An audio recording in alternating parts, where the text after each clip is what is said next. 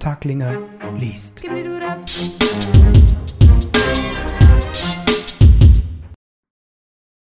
Das konnte ja niemand ahnen. Ende der wunderbaren 80er, dass Raubkopieren über das Internet einmal so einfach werden würde. Und woher sollte man als Atari-Ingenieur auch wissen, was ein Jahrzehnt später ein Browser ist? Das hatte ja die Telekom bis heute nicht getan. Und deshalb war da auch nichts mit Internet auf dem Gerät von Hausmeister Hack. Eigentlich ein unwesentliches Detail. Aber so wurde der ursprüngliche Plan, Liana Horgavawa und Alberto Nannini in Amsterdam per Internet die erste Version von Stahlgewitter via Internet zu zeigen, ein wenig komplizierter.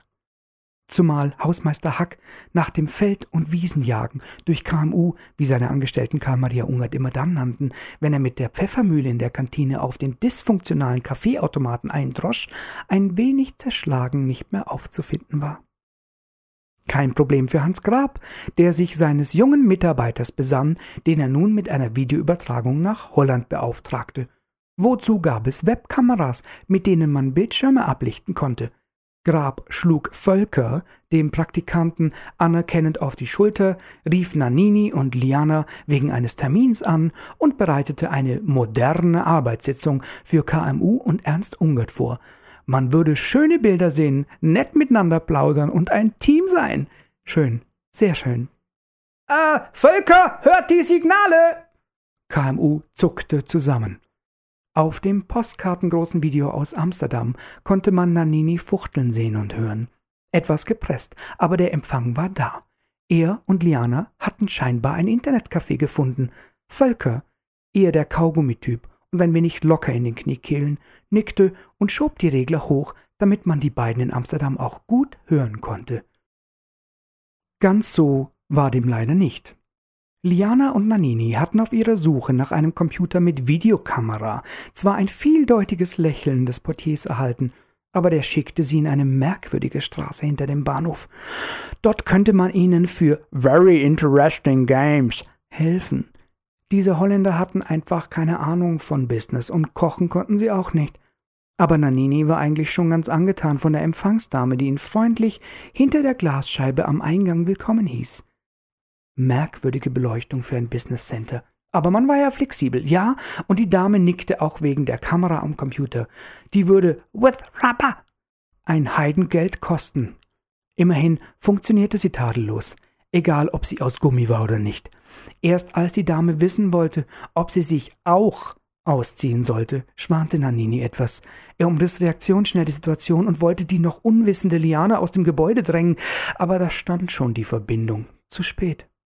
KMU und Ernst Ungert waren neben einem jungen Typen mit knielangem Gürtel zu sehen und Hans Grab.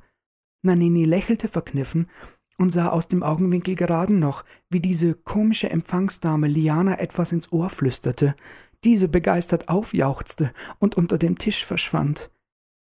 In Siena hatte man vor Jahrhunderten den Palio eingeführt, um das Leben in der Stadt sonst ruhig zu halten. Hier gingen gerade, als Hans Grab das Meeting eröffnete, Liana die Pferde durch. Mit einem lauten Ratsch konnte Nanini verdutzt seinen Hosenreißverschluss hören. Zum Glück außerhalb des Bildes. Madonna. Hans Grab war bester Laune. Er sprach ein paar lamoyante Worte über das Wetterentzug, Kantonzug, über die Beta von Stahlgewitter und witzelte über einen gepresst in die Kamera schauenden Nannini, dessen Atem mehr nach einer Vakuumpumpe klang. Starke Raucher konnten einem leid tun. Ein leises Grunzen war zu vernehmen. Liana schien außerhalb des Bildes und gerade den Mund voll zu haben. Tja, Irgendwoher musste ihr leichtes Übergewicht ja kommen, und Holländer kochen ja eher Fett, das wussten alle. Völker schwenkte das Bild nun gelangweilt auf den Atari. Ein unterdrückter Schrei entfuhr Alberto, der spitzmündig dasaß. Na Nini, nicht so abweisen, das ist ein modernes Meeting, blaffte KMU hämisch. Ihm hing das alles zum Hals raus. Hoffentlich konnte er dieses Stahlgewitter bald an die romantische Befreiungsfront verkaufen, irgendwie oder abschreiben, aber sein Sohn Ernst schien die Lage anders zu beurteilen. Liana, meine Liebe, sobald Sie fertig sind mit dem Imbiss, dann, dann schauen Sie sich einmal in Ruhe an, was wir Ihnen hier zeigen. Meine Taxonomie auf einem Atari ST. Ein undeutliches Grunzen war wieder aus dem holländischen Off zu hören. Nanini schien mit seinen Augen die Decke nach weiteren Kameras abzusuchen. Leise fuhr Ernst fort. Ich habe Sie schon vermisst, meine Liebe. So eine Europareise kann doch sehr lange dauern. Völker schob sich einen neuen Kaugummi in den Mund. Die Firmenleitung kam ihm immer ein wenig spanisch vor in solchen Momenten. Hans Grab wollte gerade genauere Details über Struktur, Architektur und Strategie des Projekts von sich geben, als die nette Empfangsdame in Amsterdam vielleicht auch ein wenig gelangweilt war. Oder servicebeflissen. Oder schusselig. Ein kleiner Ruck mit der dortigen Kamera und die Herren in Zug, Kantonzug, konnten ziemlich genau sehen, warum Alberto so ausgelaugt dreinsah. Und der Horkawawa traute man einfach nicht zu, dass sie sich nach dem Essen zum Beten hinkniete. Völker fiel das Stück Pfefferminzkautschuk aus dem Mund. Äh, könnte sein, dass die sich einen Bluterguss beim Chatten holt, hä? KMU war sprachlos. Hans war dankbar, die war los, endgültig. Ernst starrte in den Bildschirm, nur zweimal in seinem Leben hatte er sich so gefühlt. 1967, als Mama ihm die Illusion mit Weihnachten nahm, und jetzt. Und dieser, dieser Nanini hörte nun mit ihr die Englein singen seine Englein. Sein Aufschrei mischte sich mit dem von Hausmeister Hacks Frau, die in den Raum hereinplatzte, den versammelten Vorstand ansah, dann den Bildschirm, dann wieder den Vorstand und erst einmal abbremste und sich mental sammelte. Äh, äh, also es ist ja so, äh, mi Mann und der Balmer, der Hund, sind kidnappt worden, zwegen am Stahlgewitter. Dann heulte sie bitterlich und Ernst und sie fielen sich schluchzend in die Arme. Völker war didaktisch irritiert. Erwachsene waren irgendwie unreif. Spitze Klammer auf, Petro, Spitze Klammer zu. Dabei. Spitze Klammer auf, Dash, Petro, Spitze Klammer zu. Hausmeister Hack und noch viel weniger seine Schweizer Hirtendocke Balmer war nicht ganz klar, was diese betongrau angezogenen Rüpel mit dem russischen Akzent und ihre Graubündner Freunde von ihm wollten – hatte er einen von ihnen im Jassen abgezockt?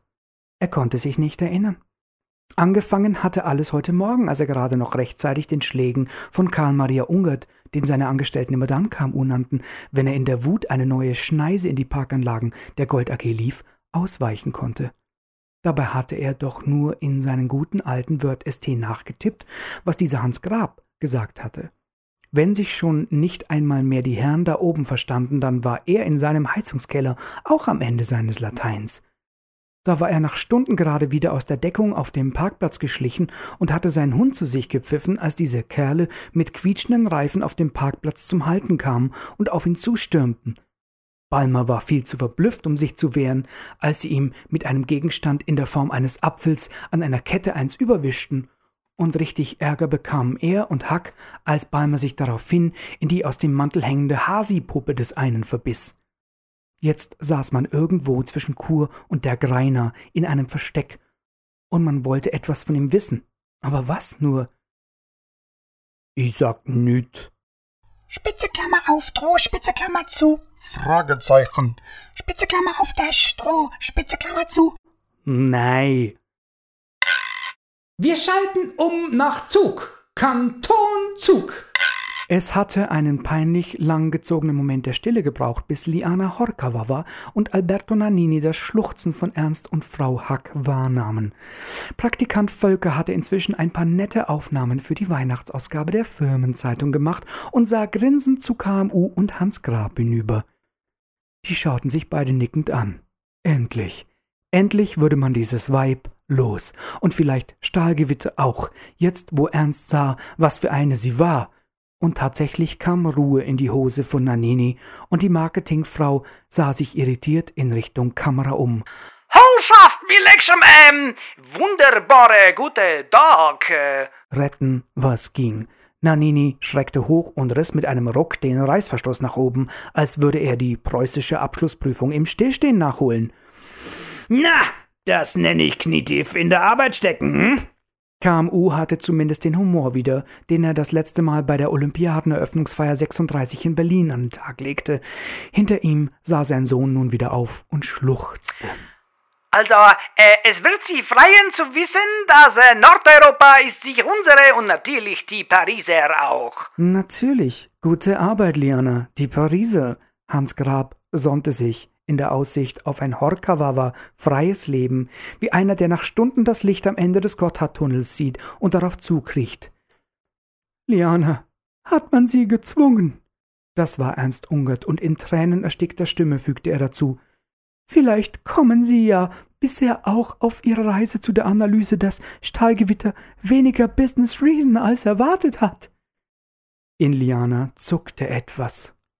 Und, und dieser, dieser Nanini versucht sie jetzt zu diskreditieren, indem er sie hier vor unserer Kamera hinter das Licht führt.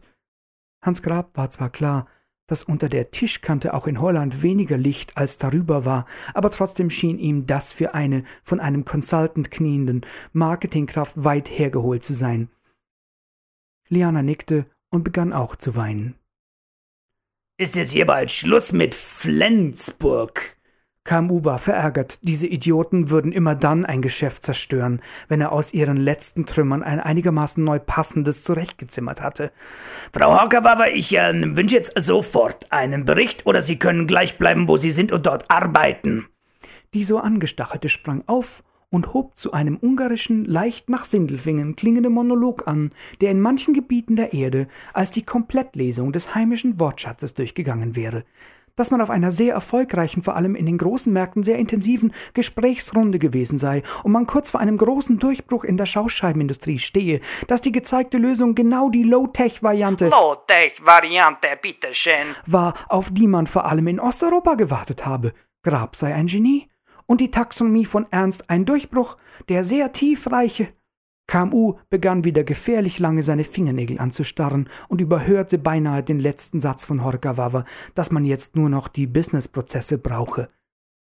Dabei sah sie so unwiderstehlich in Richtung Ernst Ungert, dass Hans Grab Böses schwante und sich genötigt sah, seiner Ex-Gespielin in die Quere zu kommen.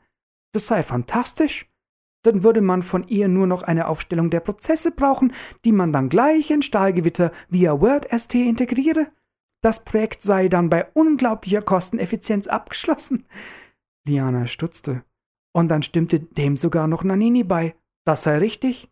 Sobald Liana ihre Notizen nach Zug weiterleite, sei er, Nanini, natürlich gerne bereit, diese Prozessbeschreibungen für einen guten Preis noch einmal durchzusehen und seinerseits mit den Notizen vor allem aus Finnland und Frankreich anzureihen. So schnell kann Sex in Hass umschlagen. Liana hielt schon nach einer Handtasche in Schlagweite Ausschau, als plötzlich ein markiges Jawoll, mach mal von KMU Zustimmung signalisierte. Das sei wunderbar. Frau Horkawawa habe dazu fünf Tage Zeit, dann sei der Prozess zu implementieren, das Projekt abzuschließen und die Datenbank zu einem kontinentalen Erfolg zu führen. Deshalb habe man ja die Reise unternommen.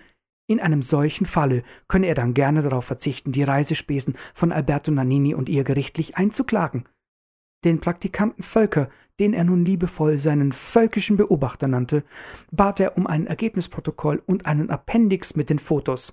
Völker, nicht ganz im Klaren, ob ein Appendix nur wieder so eine perverse Art des Meetings sein könnte, stimmte vorsichtig zu. So war das also in der Businesswelt. Und, so kam U weiter, Herr Grab würde ihm das dann alles übernächsten Montag auf den Tisch legen, denn er wolle Stahlgewitter noch einmal in einer Klausur in Graubünden mit Geschäftsfreunden bereden. Alle waren sprachlos. KMU auch, unzufrieden. So war das Ganze doch wieder ein Geschäft. Prozesse, das wusste er aus diversen Jahren, konnten sonst teuer werden. Ähm. Ja, danke. Frau Horkawawa, sagen Sie mir bitte, dass Sie all das nicht genossen haben. Richtig, das Herz von Ernst war ja gebrochen. Eine letzte Hoffnung für Hans Grab, doch noch eben schnell ein wenig Mobbing aus der linken Hüfte zu schießen. Sieht so eine ungeglückliche Frau aus? Allora. Ein dummer Fehler. Es konnte sich ja wirklich um eine unerträgliche Dauer Sauna, Sauf, Sex, Chaosreise handeln, aber ein Italiener, vom Schlage Albertos, konnte Frauen nur glücklich machen. Etwas anderes kam gar nicht in Frage. Nicht einmal, wenn er wie seit einer Woche mit latentem Eiweißmangel versehen sich nicht einmal mehr an seine Heimatadresse erinnern konnte. Ist äh, viel Spaß mit Alberto, aber Reisefieber ernst, muss er verstehen. Sehnsucht dann nach Zug, allein in den Zug geht er nackt, äh, da habe sie fertig. Klug, sehr klug. Ernst Ungert schien vergeben zu wollen. KMU sah Moneten vor sich, Hans Grab und Liana Horkawawa hatten wieder den schwarzen Peter bei sich und hassten sich nun wirklich. Es war doch alles prächtig. Und was ist mit mir Ma? Das rechnen wir von seinem Urlaub ab. KMU war wieder in Hochform und Frau Hack rotzte wie ein Gebirgsbach ins Taschenbuch, flennte wie ein übermotivierter Brunfthirsch. Alles in allem ein gutes Meeting.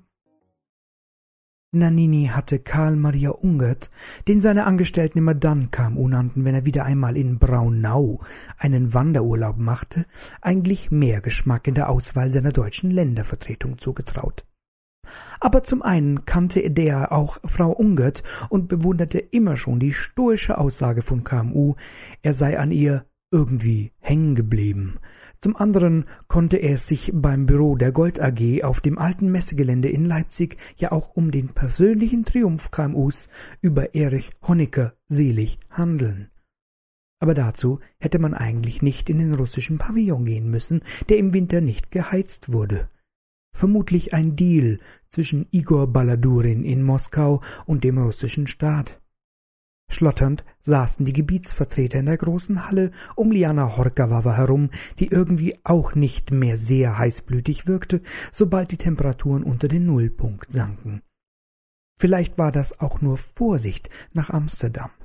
Nannini versuchte dessen ungeachtet, während ihres gerade zu Ende gehenden Vortrages die Linse des Beamers vom Eis freizuhalten ist deshalb Stahlgewitter sehr wichtig.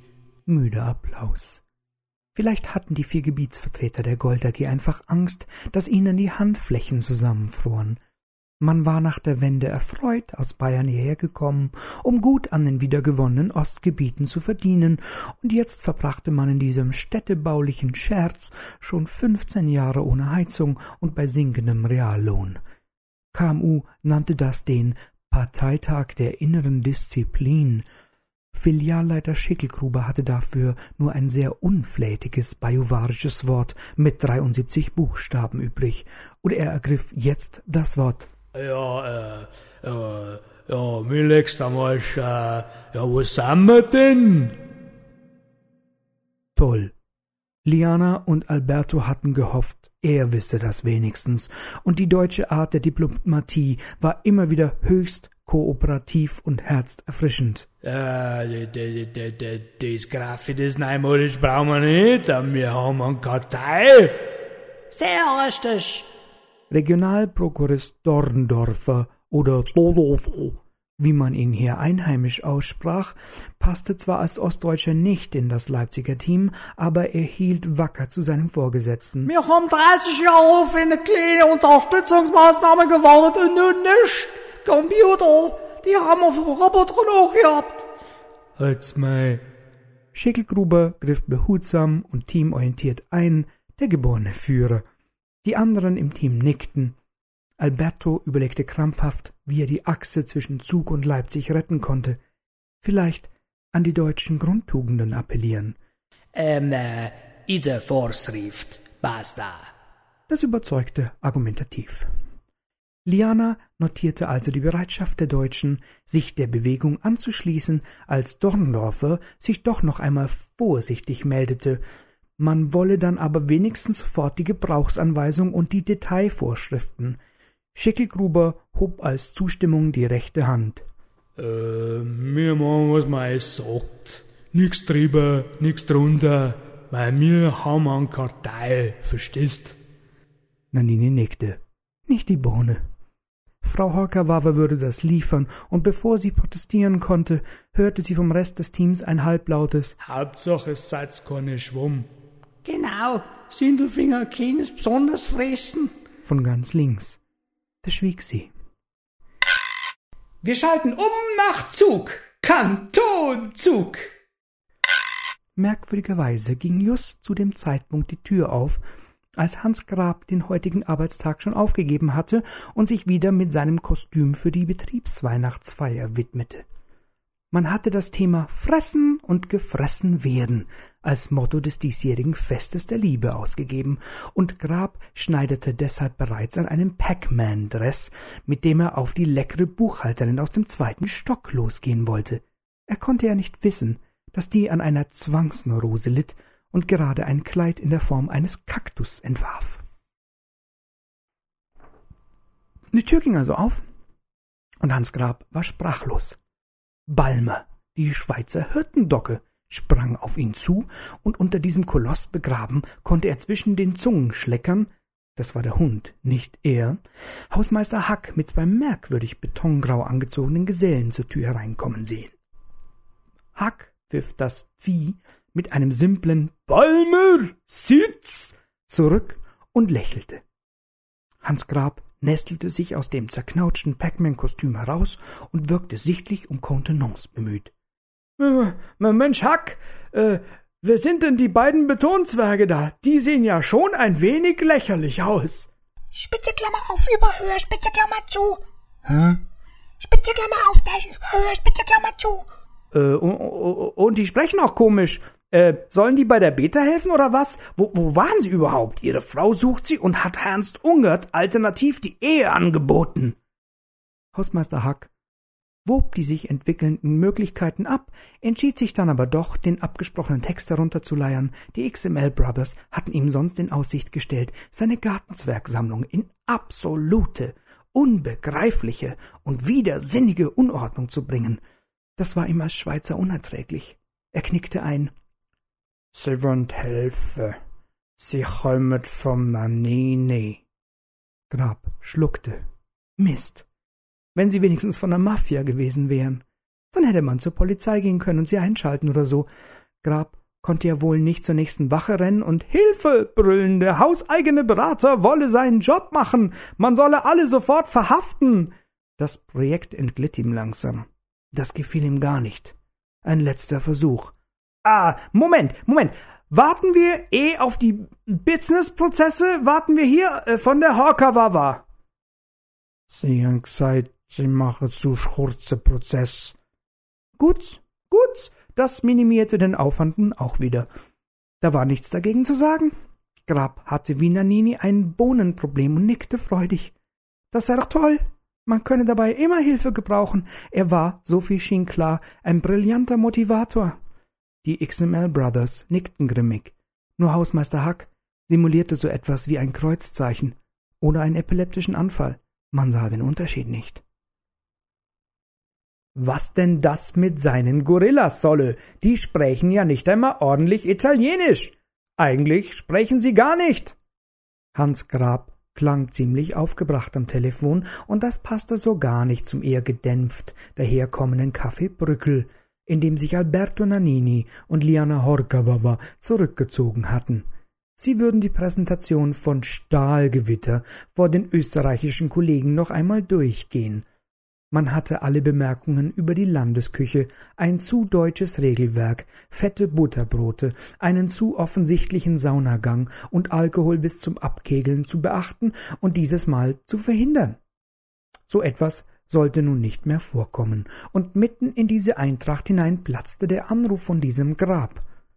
Alleine schon die Donna Immobile piepsende Melodie des Smartphones von Nannini ließ nichts Intelligentes vermuten und konnte kaum als gerne in dieser Institution der Wiener Kaffeehauskultur gesehen vermutet werden. Der laute Pronto Ruf von Alberto klang dann auch mehr nach Service, als das den hiesigen Kaffeehausangestellten lieb sein konnte. So riss auch prompt ein Hannoveraner Wochenendtourist die Hand hoch und schrie Nanini mit Herr Ober, das dauert hier vielleicht in diesem Etablissement an und wollte zahlen. Gehört der kleine Braune zu Ihnen, bitteschön? Nein, Nanini ist nur mein Kollege, und hören Sie auf, mich nachzuäffen, bitteschön. Das auch noch. Die Horkawawa ordnete sichtlich das nun hereinschwebende koffeinhaltige Heißgetränk falsch ein und kanzelte den verdutzten Oberkellner Josch, gebürtig aus Pest, so herunter, dass dieser beschloss, die beiden erst kurz vor Mitternacht abzukassieren. Die Situation wurde zunehmend verfahrender. Ecco, was ist also mit die zwei Ragazzi? Hans Grab klang etwas atemlos, so als telefoniere er auf engstem Raum. Das konnte Nannini ihm nur zu gut nachfühlen. Liana hatte ihn auf der Fahrt von Leipzig nach Wien kurz vor Prag so wild mit dem Kopf gegen den Handtuchspender der Zugtoilette geschlagen, dass Nannini seitdem in regelmäßigen Abständen kleine Kolibris vor seinen Augen sah. Das war umso ärgerlicher, als es in Wien seit Menschengedenken keine kleine Tropenvogeln gab, nicht einmal große, und schon gar nicht in Pink. Nicht einmal das in einer Stadt, die sonst jeden Blödsinn in Marzipan nachahmte und in die Schaufenster des Demel stellte. So viel hatte Liana zumindest aus Bemerkungen Naninis inzwischen herausgehört. Da seien, so Grab, zwei graue Eminenzen am Werk in Zug, Kantonzug, und die würden sich als die Helfer von Nanini ausgeben. Aber die kannte er gar nicht. Gut, Karl Maria Ungert, den seine Angestellten immer dann KMU nannten, wenn er den Portier aus Versehen morgens mit Achtung ansprach, hatte sich nicht einmal die Namen seiner Sekretärin gemerkt. Die war ja auch erst 34 Jahre im Unternehmen, ein Frischling also. Aber Nanini war sich einfach deshalb sicher, alle Namen seiner Angestellten zu kennen, weil seine eigene Firma genau in einen Briefkasten passte und gar keine Angestellten hatte. Deshalb legte er jetzt auf und sinnierte, während er bedächtig dreizehn Stück Zucker in seinen inzwischen erkalteten Kaffee eimerte. Liana sah ihn mit einer Andeutung eines Kussmundes an. Willst du mich machen kurzen Prozess in nächste Ole-Tasse? Vor Schreck und Entkräftung fielen Nanini auch die restlichen zwei Stück aus dem Dosel in die Tasse. Vielleicht gab es einen Zugang zu den Wiener Katakomben in der Toilette, und er würde diesen hormonellen Windkanal von einer Marketingfachkraft endlich loswerden. Ich meine Businessprozess, du Schlimmer. Nenn mich dein Lionel Love Bitchen. Gut, darüber ließ sich reden. Nanini fasste allen Mut zusammen und nahm sich vor, diese Situation trotzdem ein für allemal zu bereinigen und das auf eine sehr, sehr unartig direkte Art und in erschreckend andersartiger Weise. Es berlinerte plötzlich aus ihm heraus. Mensch, nur hab ich aber den Fäkalieneimer gestrichen über, war. Ich habe keine Lust mehr auf das Ganze hier. Ich bin auch bloß ein kleiner Italiener von der Ecke. Ja, ich mach ihn auf Siena. Ja, meine Familie ist daher. Aber Mama kommt aus Schwanenwerder. Verstehst du? Und ich mach ihn auf Beraterpatrone, weil ich mit ner Atze aus Neukölln Nummer nicht wirklich die Männer zum Lächeln kriege. Und KMU zahlt für ein Ithaka einfach Zaster. Liana riss es just in time vom Stuhl hoch. Außerdem kommst du aus Sindelfingen. Ich bin ja nicht blöd. Ja, und? Ich hen halt auch geschaut, wo ich bleib. Es ist nimmer so einfach in der Branche. Der Daimler stellt auch nimmer ein, gell? Und du, du busselisch viel zu feucht, kreislich. Na bitte. Beide sahen sich an und hatten sich das erste Mal nach all den Nächten voller körperlichem Harakiri sichtlich lieb das war ja mehr Hosen runterlassen, als man mit einem Jahresticket der Bahn bewerkstelligen konnte. Nanini rührte kokett lächelnd in der vor ihm stehenden Zuckerbrühe herum. Liana lächelte und schlug die Beine übereinander. Äh, gut. Beide starrten einem etwa sechzig Jahre alten Herrn Hofrat hinterher, der mit einer Ausgabe der Reiten auf seinen Platz schlurfte und einen Einspänner bestellte. Ähm, ich mach einen Vorschlag. Wir halten beide Fresse, ziehen das durch, ja? Diana nickte. Und ansonsten suchen wir uns ein paar schöne Orte raus. Liana nickte. Machen hopp hopp. Liana grinste. Dass wir wieder aus dem Meeting raus sind und schieben sonst eine ruhige Nummer. Liana grinste breit. Alberto stutzte. O o und wir leben zusammen wie Merkel und Münte im Bundestag. Liana stutzte. Keine Kopulation, nur Koalition. Verstehst du? Alberto schwieg. Liana nickte schmallippig. Einverstanden. Der Hofrat fiel tonlos nach einem kleinen Herzpumperl vorderkopfs auf den Kaffeetisch. Sein Nachbar schaute kurz auf und schob dann nach einer Anstandsminute den Einspänner zu sich herüber. Einverstanden. Aber bloß, wenn du mir die Businessprozess schreibst. Bingo. Und keine Formuleien mehr. Neu, wir haben auch meinen Stolz. Donnerwetter. Den Ausdruck kannte ich dafür noch ja nicht. Liana und Alberto gaben sich pathetisch die Hand, dann winkten sie Oberkellner Josch zu, zahlen. Etwa sieben Stunden danach brachte er ihnen die 193 Euro Wechselgeld zurück. Karl Maria Ungert, den seine Angestellten immer dann KMU nannten, wenn ihnen angesichts seiner Frotzeleien die Luft für mehr Buchstaben wegblieb, mochte Graubünden eigentlich sehr gerne. Die sonnenbeschienenen Weinhänge kurz hinter Maienfeld, der poröse Rheindurchbruch, an dem wenigstens nicht so viele Japaner fotografierten wie an der Lorelei, im Karneval die billigen Prostituierten aus Österreich, schön schön.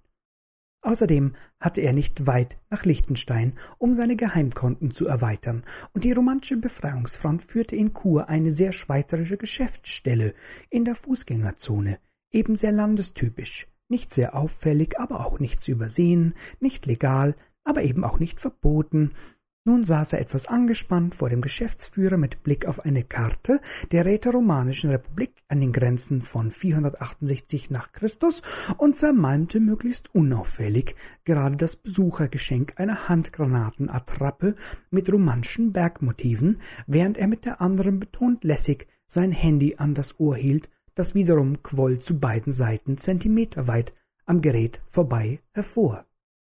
Äh, was, was meinst du genau mit 80 Prozent Umsatzverlust? Ernst Hungert hatte seit der Videoübertragung seiner Liana alle Hoffnung fahren lassen und sich wieder einmal um die Geschäftszahlen gekümmert. Sein monatlicher Rundruf bei all den Vertretungen, die sie und Alberto inzwischen besucht hatten, alarmierte ihn aber so, dass er das einzig Sinnvolle tat, er alarmierte KMU. Und der stand nun am Ende der Alarmkette wehrlos und ließ sich mitteilen, dass die Ländervertreter unwesentliche Details wie Umsatz und Geschäftsentwicklung beiseite gelassen hatten, um mit den beiden Vertretern des Haupthauses um die Wette zu trinken. Außerdem sei man dann intensiv dabei gewesen, die gewünschten Daten nach Zug, Kantonzug zu schicken, aber bis in einem halben Jahr sei man damit durch. Ich werde diese Liana und diesen Alberto umbringen lassen, der Kaderleiter Unfall der romantischen Befreiungsfront sprang auf, aber KMU winkte ab. Übertragen gesagt. Wo treiben sich Mr. Bonnie und Mrs. Clyde der Schauscheibenindustrie denn im Moment herum? Wir schalten um nach London, City of London. Sir Cottenham Lester Earl of Winterborough neigte nicht zu überemotionalen Attacken. Nein, das hatte man sich in seinem Haus abgewöhnt. Der letzte eher emphatische Vertreter seines Stammbaumes hatte mit einem brachialen Wutanfall in Indien einen Volksaufstand ausgelöst und sich damit sozusagen den eigenen Ast abgesägt. Nein, ein wenig britische Gleichmut schien ihm angesichts einer breithüftigen Marketingbeauftragten der Gold AG und deren eher zwergenhaftem Begleiter durchaus angebracht. Natürlich freue man sich über diese wunderbare Zusammenarbeit, auch wenn hier im Vereinigten Königreich natürlich alles ein wenig anders sei. Nanini nickte und erinnerte sich ungern daran, wie Liana mit dem Leihwagen vorhin falsch herum in den Kreisverkehr eingebogen war und minutenlang mit dem viel zu schnellen Cooper eine berühmte Szene aus einem Luc Besson-Film nachspielte. Nicht unkomisch, aber gefährlich. Sir Cottenham Lester Earl of Winterborough nutzte das Schaudern auf der anderen Seite des Mahagonitisches, um noch ein Schlückchen Darjeeling First Flush zu nippen und dann ein liebevoll mit einem indischen Tuch zusammengeschnürtes Päckchen an Geschäftsbriefen auseinanderzubreiten. Man sei ja eine große Familie in Europa und die Gold AG sei eine prächtige Mutter. Fast so wie die Mutter Königin, Gott hab sie selig. Liana dachte an die Gin-Exzesse der alten Schabracke noch vor ihrem Dahinscheiden und dass man sie als eingelegt und nicht als gestorben bezeichnete. Das war schon beeindruckend, richtig. Sir Cottenham Lester Earl of Winterborough fuhr deshalb mit einem Räuspern fort, dass es sehr gut sei, mit allen Kinderchen auch immer wieder einmal klein bisschen zu plaudern. Das tue er für die Mutter gerne.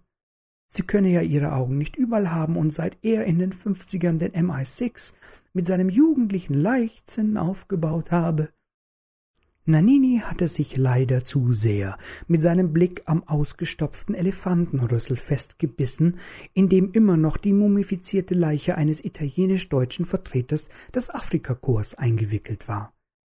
Waren die denn so weit südlich gekommen? Allerdings rissen ihn die nächsten Sätze in die Echtzeit zurück. Sir Cottenham Lester Earl of Winterborough zählte also genüsslich auf, was er denn von den Kinderlein alles erfahren habe. Die Finnen würden mit den Schweden zusammen gerade einen eigenen Piloten von Stahlgewitter aufsetzen, um damit auch das Saunageschäft einer Partnerfirma anzukurbeln. Die Franzosen hätten nun endlich ihre eigene Plattform gestern dem Markt übergeben, während die Russen, die in Österreich eine Kooperation via Kasachstan versuchten, und so weiter und so weiter. Aber man sei da auch im Mutterhaus einer sehr heißen Sache auf der Spur. Deutschland sei inzwischen per einstweilige Verfügung dabei, Marketingplattformen in Europa verbieten zu lassen, und Dänemark verlange ein Austauschprogramm mit Island und Grönland. Schließlich gehe es ja um arktische Zoolandschaften und man suche den Kontakt zum Markt von allen Seiten. Ach ja, seine eigene Landesgesellschaft sei von einem New Yorker Börsenmakler an eine chinesische Investmentfirma weggegangen. Das sei zwar ungewöhnlich, aber Business erfordere eben Flexibilität. Ach ja, und Norwegen sei bankrott. Ob man noch Tee wolle? Alberto bat um die Nummer von Kate Moss. Er brauchte Härteres. Wir schalten um nach Kur.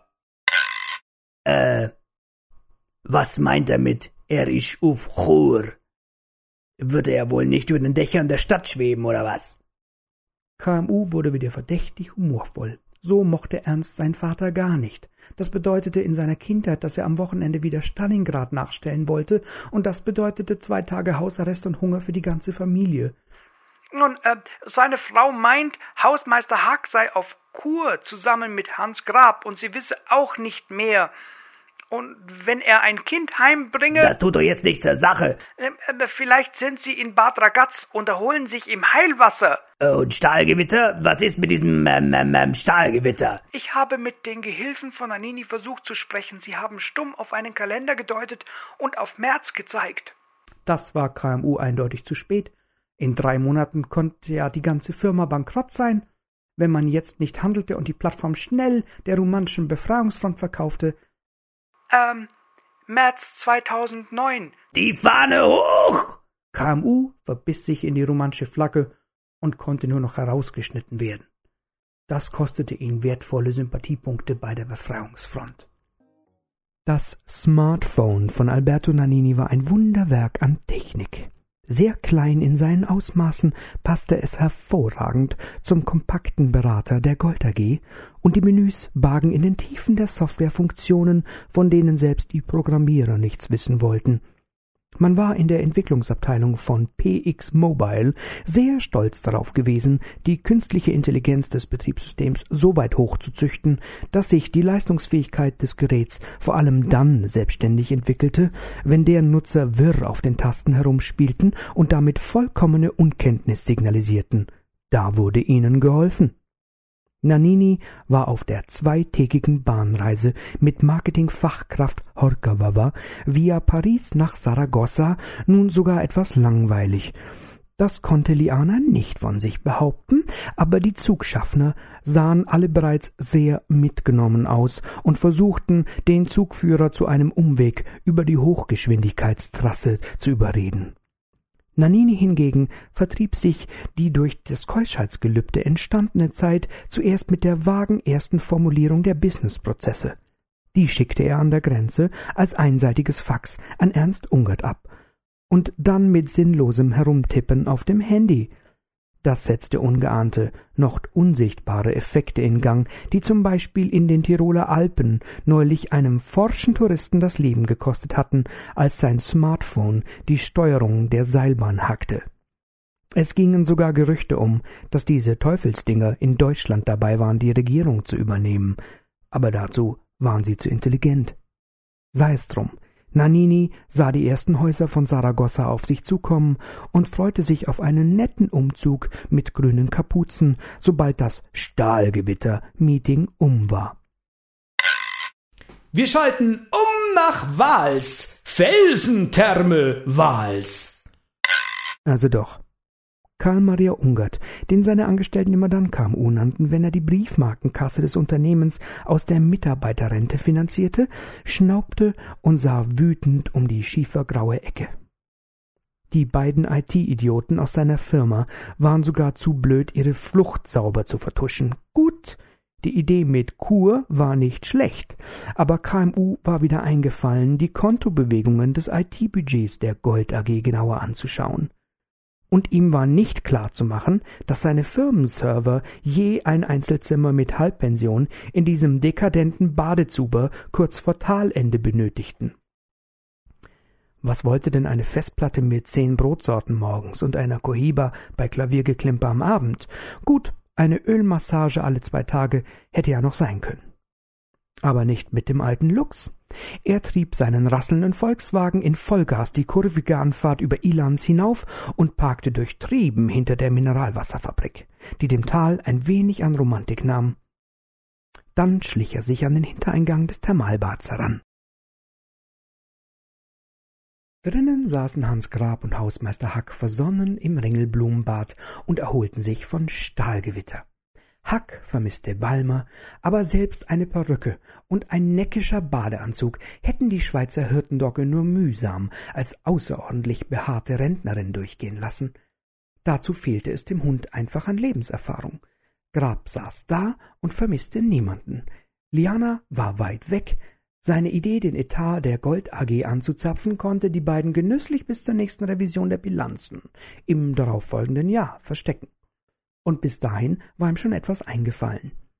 Zudem waren sie hier sicher, denn als Gast einen Platz zu bekommen oder auch nur wie zufällig im Bar zu recherchieren war aussichtslos. Man war bis 2012 ausgebucht. Woher sollten beide auch wissen, dass KMU hier ein Apartment gekauft und somit ein immerwährendes Zugangsrecht hatte? Grab dachte deshalb auch beim Wechsel mit Hack ins mehr als 40 Grad heiße Feuerbecken, dass er sich einfach verhört haben musste, als ein Handy zu vernehmen war und jemand Nanini in den Hörknochen flüsterte. Wir schalten um nach Saragossa.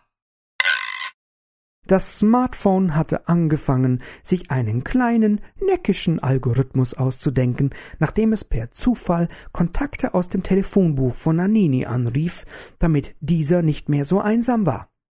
Dummerweise gab es nicht allzu viele Einträge im Adressenverzeichnis von Nanini, Dummerweise war die von KMU eine der möglichen Nummern und dummerweise hatte Nanini von den Wahlgeräuschen nichts mitbekommen und war gerade in intensives, durch heimatliches Idiom angereichertes Gespräch mit der Horkawawa verfallen, als beide Hundertschaften von grün bemützten Pilgern an sich vorbeiziehen sahen und sich deshalb langweilten.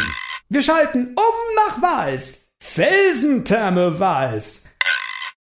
KMU lauschte noch dann verblüfft dem, was sein Handy da ausspuckte, als er seinen Bademantel ablegte und sich anschickte, ins Feuerbecken die beiden Übeltäter zu finden und ein kleines Fegefeuer zu veranstalten. Wie angewurzelt stand er da, weil drei Sinne ihm schier Unglaubliches auf einmal in sein Stammhirn zurückmeldeten. Zum einen war das Wasser wirklich heiß. Zum anderen sahen Grab und Hack entsetzt auf konnten aber wegen der Enge des Beckens nicht fliehen, und zum dritten hörte er laut und vernehmlich in schwäbischem und Berliner Dialekt Und denn schlahe ich Firenze vor, da zahlt der Alte.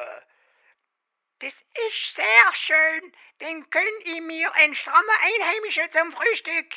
Aber heute Abend steppt mal erst mal das Pilgermützchen, wa? Was ist denn das beste Hotel am Platz? Hans Grab und Hausmeister Hack saßen noch immer im Wasser und starrten auf KMU, der gebannt lauschte. Hack schien etwas abgelenkt und sackte ein wenig zusammen. Er war ja auch nicht mehr der Jüngste, und in dieser Brühe begann er bereits wie eine Wurstpelle zu kochen. Und was sagen wir dem Alter? Was sollen wir sagen? Die Spanacken haben das Meeting von Madrid einfach hier verlegt. Ui, super. War billiger. Aber er merkt doch auch etwas. Nö. Wenn das stimmt, was Sir Cotton Lester Earl of wat weiß ich gesagt hat, dann ist er beschäftigt, an Ostern nicht pleite zu sein. Und Eis vergisst er. Grab machte sich unter den stummen, wütenden Blicken von KMU sehr klein und rutschte ins Wasser. Das tat Hack auch. Restlos. Und äh, dann ist die Jolt AG bald pleite. Ich übernehme das Ding für einen Euro. Wir verkaufen das Ding an die Ländergesellschaften und knipsen dabei die ganzen Konten um. Und der Alte? Ähm, der hat noch Geheimkonten in Liechtenstein, das läuft, Püppi. Keine Säure. Ups, schau. Jetzt ist mir der Trottel auf von einem Pilger auf mein Shampoosfläschli gestiegen. Langt's nur für ein Magnumle. Hack war anscheinend ein sehr guter Bauchschwimmer und konnte sehr lange die Luft anhalten, während KMU langsam das Handy sinken ließ und auf die beiden zuwartete, wollte Grab entschuldigend aufspringen. Mit dem Alten war dann nicht zu spaßen, wenn er diesen Luftschlachtblick hatte. Aber der unachtsame Aufspringer drehte den durchgekochten Hausmeister nach oben, und beide Herren konnten sehen, wie der scheinbar auch gerne mit offenen Augen vor sich hinschwamm. KMU starrte Hack an, dann Grab, dann Hack, dann starrte Grab Hack an, dann KMU, dann starrten sich KMU und Grab an, denn Hack starrte zur Decke. Es muss ähm, wie ein Unfall aussehen. Aber, aber, es, es, es war doch auch einer. Egal. Und Sie wissen nicht, dass ich hier war. Aber, aber, ich, ich bin doch noch hier. Das bleiben Sie auch, bis ich es Ihnen sage. Grab sah KMU dankend an. Zumindest war er jetzt in Sicherheit vor ihm. Und Sie buchen um auf die alten Kombüsen aus den 50ern, ohne Halbpension. Dann war KMU verschwunden und Hack schwamm grau wie ein Atari ST um Hans Grab herum. Dieser begann nach fünf Minuten grauenhaft laut und lang um Hilfe zu schreien. Sie müssen sie ruhig stellen. Ich kann jetzt keinen Ärger brauchen. Spitze Klammer auf, Schweig, Spitze Klammer zu. Spitze Klammer auf, der Schweig, Spitze Klammer zu. Frau Hack darf keine Silbe über den tragischen Unfall ihres Mannes nach außen dringen lassen, bis ich diesen ganzen Wahnsinn wieder unter Kontrolle habe. Spitze Klammer auf, Nick. Spitze Klammer zu. Ausrufezeichen. Spitze Klammer auf, Dash, Nick. Spitze Klammer zu. Ich bin auf dem Weg nach Zug, Kantonzug. Kümmern Sie sich in der Zwischenzeit darum, ich, äh, Spitze Klammer auf. Lausch, Spitze Klammer zu. Hä? Spitze Klammer auf, Dash, Lausch, Spitze Klammer zu. Karl Maria Ungert, den seine Angestellten wegen seines an die gute alte Stuka erinnernden Fahrstils gerne KMU nannten, war mit seinem Volkswagen am Walensee in einem der vielen Tunnels verschwunden, sein Telefonkontakt mit den XML Brothers auch. Hoffentlich hatten sie noch sein Keine Gewalt bitte hören können. Aber so viel sollten diese Gehilfen von Nanini begriffen haben. Die alte Frau war jetzt nicht geeignet, irgendeinen Terz zu machen. So tragisch es war, dass Hausmeister Hack vorzeitig in die Waagrechte gegangen war. KMU würde das alles schon regeln. Er wusste wie. Und die Lösung lag in Zürich, in der Bäckerstraße. Wir schalten um nach Nizza, äh, nicht Florenz. Tante Isabella war die gute Seele der Familie Nannini, und an die hatte Alberto nicht gedacht, als er nebenbei via Ansichtskarte aus Saragossa ihr schrieb, er müsse dienstlich in Italien sein und würde vielleicht auf ein Stückchen Panforte bei ihr vorbeischauen. Es wäre ja nicht weit von Firenze aus. Alberto liebte seine Tante, nicht über alles, das war seinem Motorboot auf dem Luganer See vorbehalten, aber es war immer wieder herzerfrischend, die alte trotz ihrer 95 sehr jung gebliebene Dame zu treffen.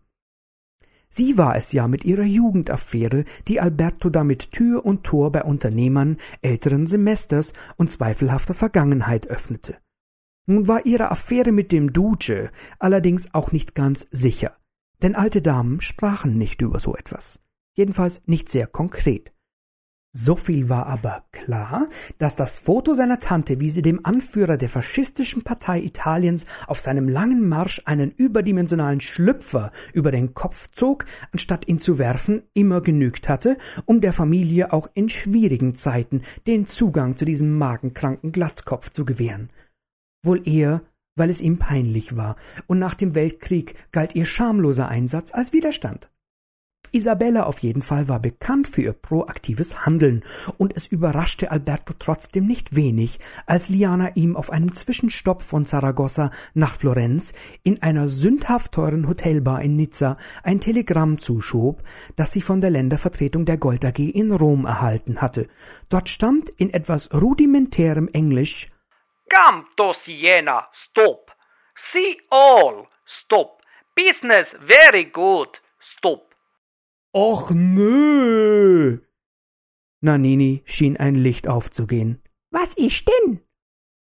Tante Isabella, det Luder. Wir schalten um nach Zug. Kanton Zug.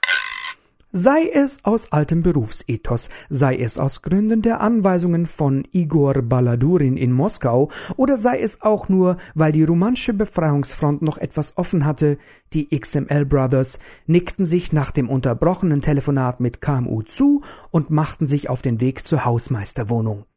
Frau Hausmeister Hack öffnete und lächelte den gepflegt angezogenen Männern zu, man konnte ja nie wissen, jetzt wo ihr Mann schon ein paar Tage mit unbekanntem Ziel in Kur gegangen war.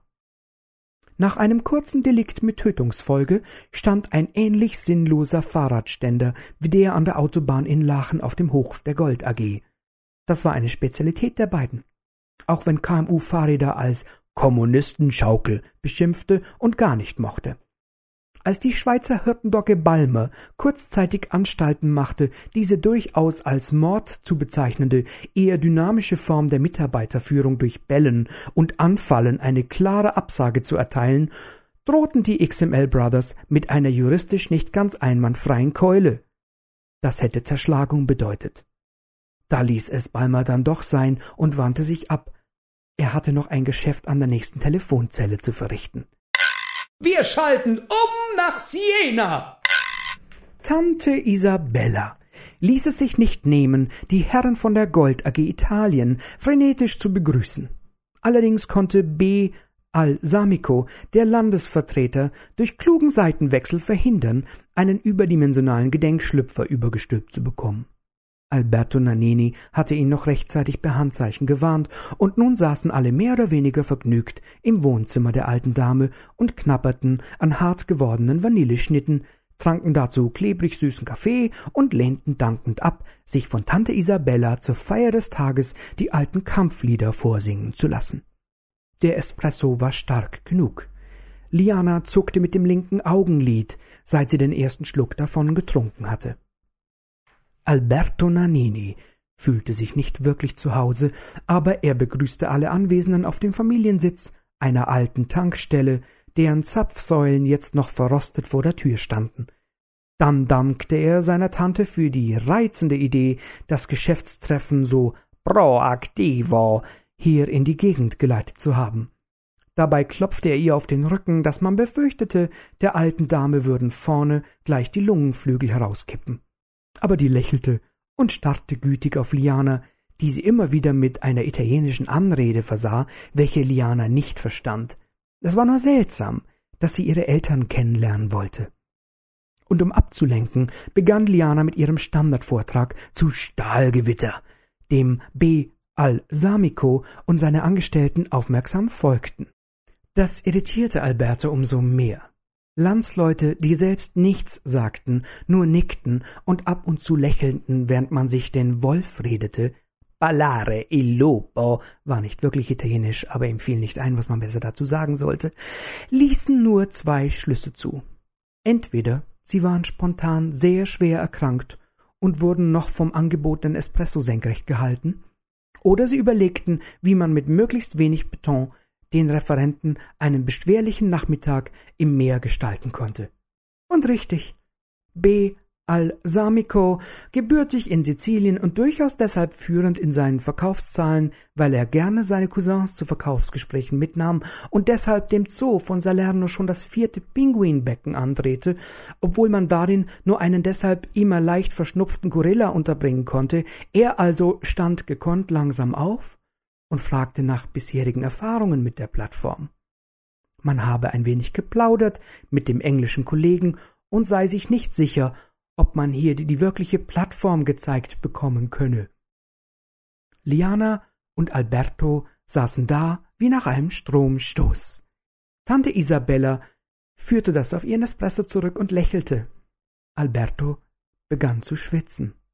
Aber sicher. Alberto ist sich sehr gut in Lesungen. Die Sie haben, werden schnell auf Tisch.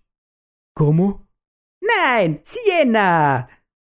Soliana, des Mentalen auch im Italienischen nicht mächtig. Alberto hätte sie für dieses in den Rücken fallen umbringen können, aber gut. Ihm fiel ja immer etwas ein, das konnte ja nicht so schwer sein, und nach einem Moment der Meditation, als die Anwesenden bereits geradezu in Zeitlupe zu ihm mit diesem King Kong Blick aufschauen wollten, griff er in die Tasche und fand nichts. Fast nichts. Doch, da war dieser Datenstift, den ihm Arndt Hocker in Folge 8 mit einem vielversprechenden Blick im Berghotel in die Hand gedrückt hatte. Merkwürdig. Der sprach doch von Folge 24. Und man war doch noch zwei Folgen davon entfernt. Aber nicht wichtig. Jetzt hieß es nach Strich und Faden, die Herren zu beäumeln oder fare il Berlusconi, wie man hier in Siena gerne sagte. Alberto sprang auf, legte den Datenstift wie eines der zu trocknenden Vanilleteigstückchen auf den Tisch und kündigte zu aller Verblüffung an, hier sei die Marketingplattform das einzig wahre Stahlgewitter gespeichert. Und natürlich gezieme Italien die Ehre, diese Zehn-Minuten-Wunder der IT Miracoli sozusagen als Dogfood zuerst und exklusiv einzusetzen. Alberto versprach Umsatzsteigerungen, wie sie nicht einmal die Familie in Sizilien kannte.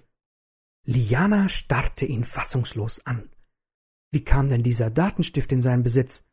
War er nicht bei Hans Grab? Und was faselte der da, da, da, da von Umsatzsteigerungen? Und wieso packte er jetzt seine Sachen? Im Übrigen müsse er jetzt dringend nach Neapel. Heute Abend finde dort eine Messe für den Papa statt. Aber der sei doch noch am Leben, so Tante Isabella, die jetzt fassungslos auf das in der Ecke hängende Bild eines rüstigen Siebzigers zwischen zwei Playboy-Häschen zeigte. Das schien eine Aufnahme von seiner Geburtstagsfeier vor dem Auspacken der Geschenke zu sein. Damit, er meinte die Messe, könne man nie früh genug anfangen, so Alberto, und schüttelte die Hände aller, bevor er aus der Tür war. Ab nach Zug, die Rechnung stellen, die Gold AG irgendwie abwickeln, aufkaufen, abstoßen, verschwinden, bis der Nachtzug aus Salerno die Cousins in die Schweiz nachsetzen würde. Weg war Alberto. B. Al-Samico nahm den Datenstift, betrachtete ihn verwundert, nickte kooperativ und klappte seinen Laptop auf, um sich den Inhalt genauer anzuschauen. Damit setzte er die größte Virenattacke der Nachkriegsgeschichte in Gang. Liana Horkababa und Tante Isabella Nannini hatten nach dem fluchtartigen Aufbruch von Alberto Nannini noch ein wenig mit B. al-Samico und seinen Cousins geplaudert, als merkwürdiger Rauch aus dem CD-ROM-Laufwerk des anwesenden italienischen Laptops stieg. Zuerst war das Gelächter über den kleinen Scherz auch allseitig, so ein Lümmel von einem Datenstift würde schon einmal zur Feier des Tages einen kleinen Springteufel oder ein wenig Karnevalsrauch hochgehen lassen können. Alberto war ja für seinen Humor bekannt. Als aber Tante Isabella wortlos dazu überging, die Gasmaske mit dem Vatikan-Emblem von der Wand zu reißen und tastend an den Hustern vorbei den Ausgang zu suchen, schien sich das Problem dynamisch erweitert zu haben. Auch ein klingelndes Handy, ein Pronto! Und der Fluch einer italienischen Stimme, man würde den Sohn einer Hündin an seinem Gemächte aufknüpfen und ihn dann so lange im Kreis drehen, bis ihm das Rachenzäpfchen durch die Nase schieße, ließ er interne Kundenunzufriedenheit vermuten. Wie gut, dass Liana diese Aussagen nicht übersetzen konnte. Sie hatte ein Fenster gefunden, das sie aufriss, und neben einem tadellosen Sommertag in Siena konnte sie sehen, wie mehrere der Anwesenden im Innenhof Schrotflinten aus dem Kofferraum holten, dann in den Wagen stiegen und davonbrausten. Sie hatte viel über italienische Verkehrsregelung gehört, aber das schien ihr schon ein wenig verboten. Gegen Abend zu klingelte nach einem intensiven Sonnenbad ihr Handy. Wir schalten um nach Zug. Kantonzug. Ernst Ungert saß den Kopf auf beide Hände gestützt und mit der Spur einer kosmisch großen Verzweiflung an seinem Schreibtisch und überflog noch einmal die Notizen, die er sich bei einem kleinen Telefonterror der Ländergesellschaften geholt hatte. Diese waren sehr kontaktfreudig gewesen. Aber vielleicht war das hier ein ähnlich falsches Wort wie Ausflug bei einer biblischen Heuschreckenplage. Angefangen hatte alles bei den britischen Kollegen, deren Vertreter Sir Cottenham Lester Earl of Winterborough für gewöhnlich als sehr gut informiert galt, nur dieses Mal etwas ratlos schien. Denn als artiger Angestellter der Gold AG hatte er sich wie jeden Morgen in das Firmennetz eingewählt, um die Geschäftszahlen zu studieren. Eigentlich, das ließ er jetzt unerwähnt, interessierten ihn vor allem die neuesten Bilder von unzüchtigen Schafen aus Neuseeland aber der von ihm beschriebene Effekt blieb unter dem Strich der gleiche.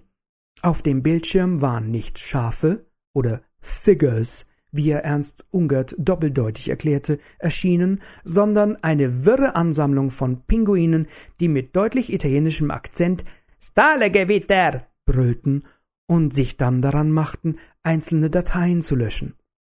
Vor allem eigentlich alle Dateien, die im Gebrauch mit einem Computer Sinn machten. Am Schluss sei dort nur noch das Wort Siena gestanden. Dabei sei Sir Cottenham Lester Earl of Winterborough eher ein ausgesprochener Liebhaber des Schafkäses und seiner Produzenten von Pienza. Das hatte Ernst Ungert noch als englischen Spleen abgetan, aber als kurz darauf die Franzosen meldeten, ihre Computer hätten selbstständig diverse Fahrzeuge in der Vorstadt angepinkt und dann in die Luft gejagt, wurde Ernst anders zumute. Siena? Mais bien sûr! Blaffte es zurück. Und dass der Neffe von Monsieur le Manager verhaftet worden sei, nur weil er neben einem der brennenden Autos Fußball gespielt habe. Auf Leitung zwei schellte das Telefon. Ernst schaltete mit bangem Herzen um. Ehrengard, Senior, der Gemeinschaftsbeauftragte der nordeuropäischen Vertreter war am Apparat, erkundigte sich freundlich nach dem Wetter in Zug, Kantonzug und hob dann zu einem längeren Vortrag über die Schönheiten des schwedischen Festes der heiligen Lucia an.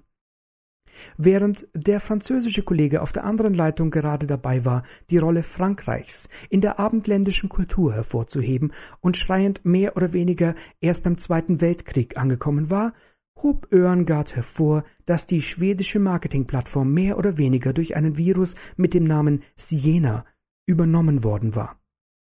Das sei an sich nicht weiter tragisch, aber das angeschlossene Mailprogramm habe unter anderem Bill Gates ein Pinguinschaubecken zum Verkauf angeboten. Man sei deshalb mit Rückfragen aus Seattle konfrontiert, ob denn mit der Lizenzierung der Programme alles zum Besten stehe und dass es hier einen 600-seitigen Lizenzvertrag gäbe, der das umfassend kläre. Ernst Ungert fiel entgeistert nur so ein Wort wie Random Marketing ein, aber das half nicht wirklich weiter. Oerengard erwähnte auch, der französische Kollege war gerade fast mit dem Algerienkrieg fertig, dass der finnische Kollege unschöne Erlebnisse mit dem automatischen Verschluss der Dienstsauna habe, die man aus einer alten Schauscheibenanlage gebaut habe.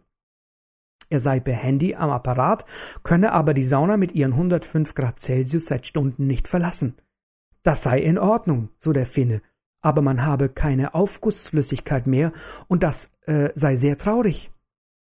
Ernst konnte diesem Gefühl beipflichten, denn auf Leitung 3 hatte er längst einen sehr russisch brüllenden Igor Baladurin, der Siena schrie und erklärte, dass seine Kontakte automatisch an die CIA übermittelt wurden. Man sei auch gerade dabei, den deutschen Altbundeskanzler im Gebäude der Gazprom zu verhaften, wegen Pinguinmissbrauchs und der österreichische Kollege auf Leitung 4 hatte zusammen mit den schnatternden Kollegen in Leipzig eben beschlossen, den Europäischen Gerichtshof einzusetzen. Siena habe für einen symbolischen Euro vorhin die Leipziger Messe und die Föst Stahlwerke aufgekauft und den Herren auf ihren Privatbesitz überschrieben. Das sei das Ende. Ernst Ungert bedankte sich höflich für den wunderbar offenen Ton, er legte alle vier Leitungen auf und schwieg lange. Auch wenn Dutzende neuer Gespräche hereinkamen und die Lampen des Telefons wie an Weihnachten blinkten, dann dachte er nach. Etwa neunhundert Minuten. Danach rief er Liana Horkawawa an, aber da schien belegt. Wir schalten um nach Airolo, Kanton Tessin. Es war Alberto, der Liana erreichte, um sich nach der Lage zu erkundigen. Und was Liana erzählte, ließ ihn erbleichen. Nicht das mit der Tante und der Gasmaske. Das war noch gar nichts gegen die Liebeshilfen, die sie in den Fünfzigern gerne bei einem befreundeten Kardinal orderte. Auch nicht die Sache mit den Autos voller Schrotflinten und wütender Cousins. Die würden ihn verfolgen und dann im Stau vor dem Gotthard stecken bleiben und verhungern. Es war ja Freitagnachmittag. Und er saß im Zug, kurz vor dem Tunnel. Was ihn nervös machte, waren die Schilderungen über Rauch und Schwefel aus dem Laptop. Da der Leibhaftige auch in der Vorstellung eines Berliner Scheinitalieners selten auf einer 40 Gigabyte Platte angesiedelt war, konnte das nur Ungutes mit diesem Datenstift dieses Arndt Hocker bedeuten. Mist. Der alte Trick von Computerjournalisten im Nebenverdienst. Viren verteilen und dann noch als Retter auftreten. Nanini musste schnell nach Zug. Kanton, Zug. Viel konnte ja noch nicht geschehen sein. Er erzählte noch von dem Eigenleben seines Handys, was wiederum Liana sehr beunruhigte. Wir sind erledigt. Ivo, dit wuppert, Püppi, keine Säue. Das beruhigte die Horkawawa. Der Flug nach Dublin stand an. Shopping in Irland war der letzte Schrei und ein kleines Meeting mit der dortigen Ländergesellschaft konnte sie ja auch ohne Nanini beenden. Der beendete das Gespräch mit einer Warnung, diese Hörknochen nicht mehr zu benutzen, er würde seins in der Mitte des Tunnels aus dem Zug werfen, da wo kein Empfang mehr sei, dann könne nichts mehr passieren. In der Zweifachschleife von Wassen tat er das, und der Zug rauschte an einem Smartphone vorbei, das zuerst ein wenig untätig herumlag. Dann regte sich etwas auf dem Display, und weiter vorne flog ferngezündet ein Munitionsdepot der Schweizer Armee in die Luft. Und das dunkle Licht einer Winternacht kam von außen herein. Dieses Teufelsding hatte wieder Empfang und sendete ein Siena in die Nacht. Wir schalten um nach Zug. Kantonzug. Ernst war klar, was Karl Maria Ungert, den seine Angestellten immer dann KMU nannten, wenn er wieder einmal dem Kantinenkoch mit vorgehaltener Waffe zwang, das Gemüse wieder aus der Tagessuppe zu nehmen, getan hätte.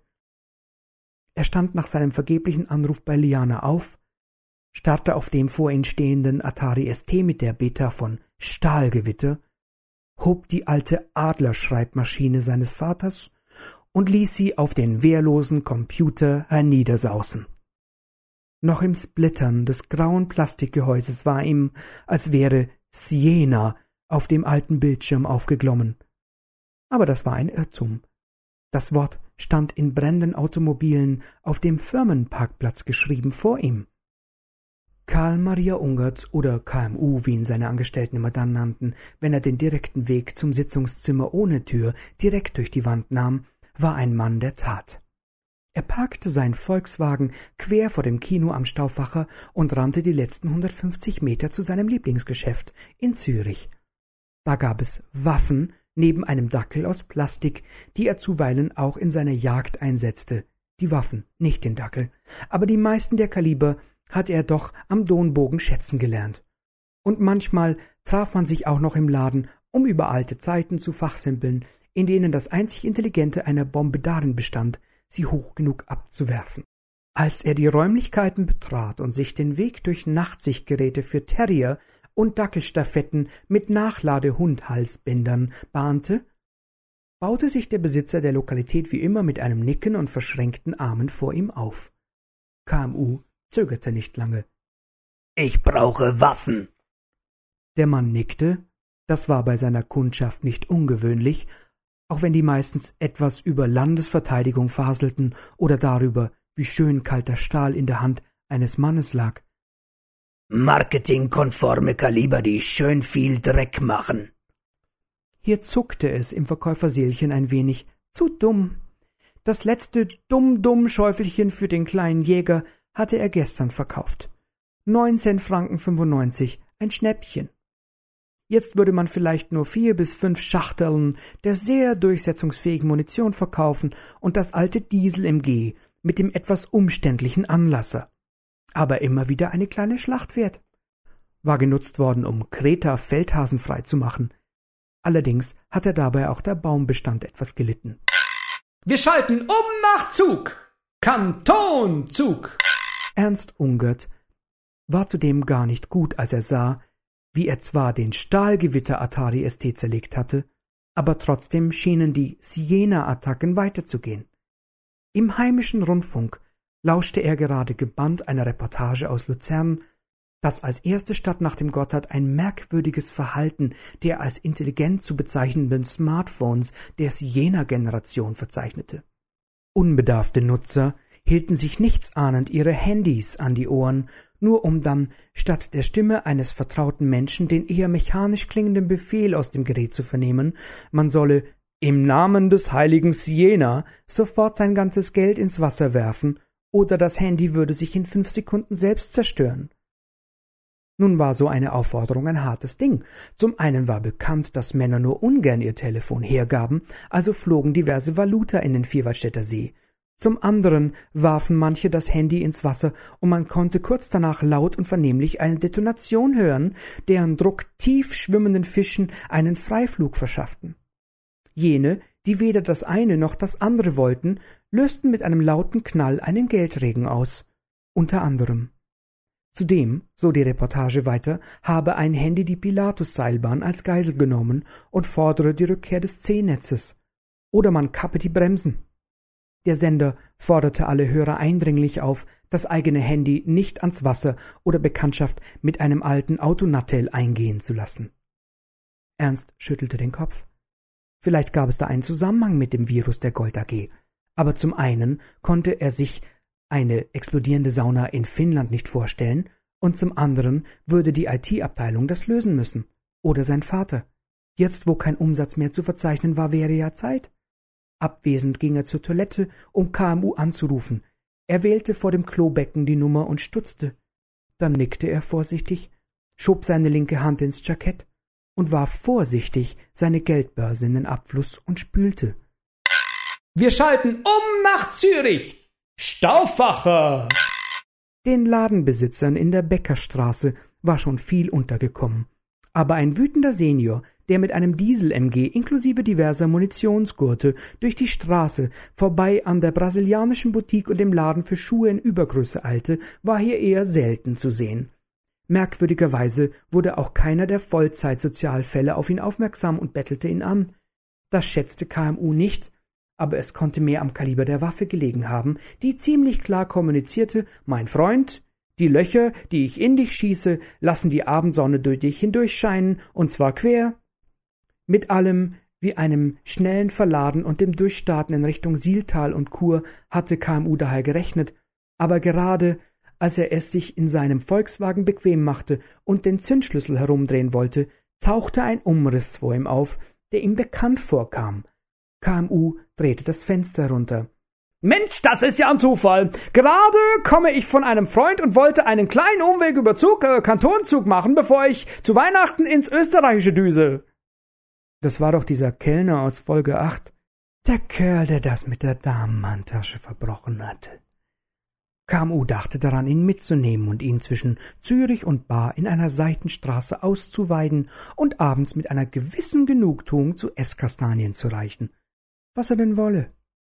Arndt Hocker lehnte sich gemütlich an das Seitenfenster und suchte nach dem besten Effekt seiner Antwort. Er schaute genüsslich in die Weite und dann wieder zu KMU. Ihm helfen. KMU verstand nicht recht. Die Marketingabteilung und deren Berater beim nächsten Meeting zu erschießen, würde er doch selbst hinkriegen. Aber das behielt er für sich. Na, was können Sie, Jungspund, mir schon helfen? Ich habe ja nicht einmal eine Handtasche. Wenn ich die Nachrichten korrekt höre, dann haben Sie aber etwas ganz anderes. KMU war ein wenig wärmer geworden. Ähm, da, was, äh, was soll ich denn haben, hm? Hocker schmunzelte deutlich und deutete auf handywerfende Passanten weiter vorne an der Siel und ein detonierendes Gerät neben der Helvetia Bar. Probleme!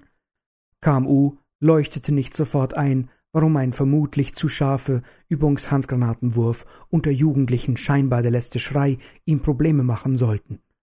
Bis Arndt Hocker ihm in das Seitenfenster hineingriff und den Autovolksempfänger anschaltete. Von dort konnte man deutlich vernehmen, dass 68 Prozent aller Smartphones inzwischen die Gewalt über die Finanzmittel in der Mittelschweiz übernommen oder sich selbst in die Luft gesprengt. Von Seiten einzelner Computernutzer wird berichtet, dass Rechner nach Anzeige des Wortes Jena seltsame Reaktionen zeigen. So sei etwa in der Zürcher Bahnhofstraße die dortige Weihnachtsbeleuchtung mit einem Mal gleißend aufgeschimmert, habe interaktiv die Zugangscode aller geheimen Schweizer Bankkonten angezeigt und sei dann mit dem angezeigten Wort Siena und Gold AG 340 Höhenmeter senkrecht nach oben geschossen. Der dadurch verursachte Strombedarf KMU schaute langsam auf und schluckte. Arndt Hocker nickte und gab zu verstehen, die unsachgemäße Nutzung seines Datenstifts durch Nanini sei für die Gold AG ein wenig teuer in der Auswirkung.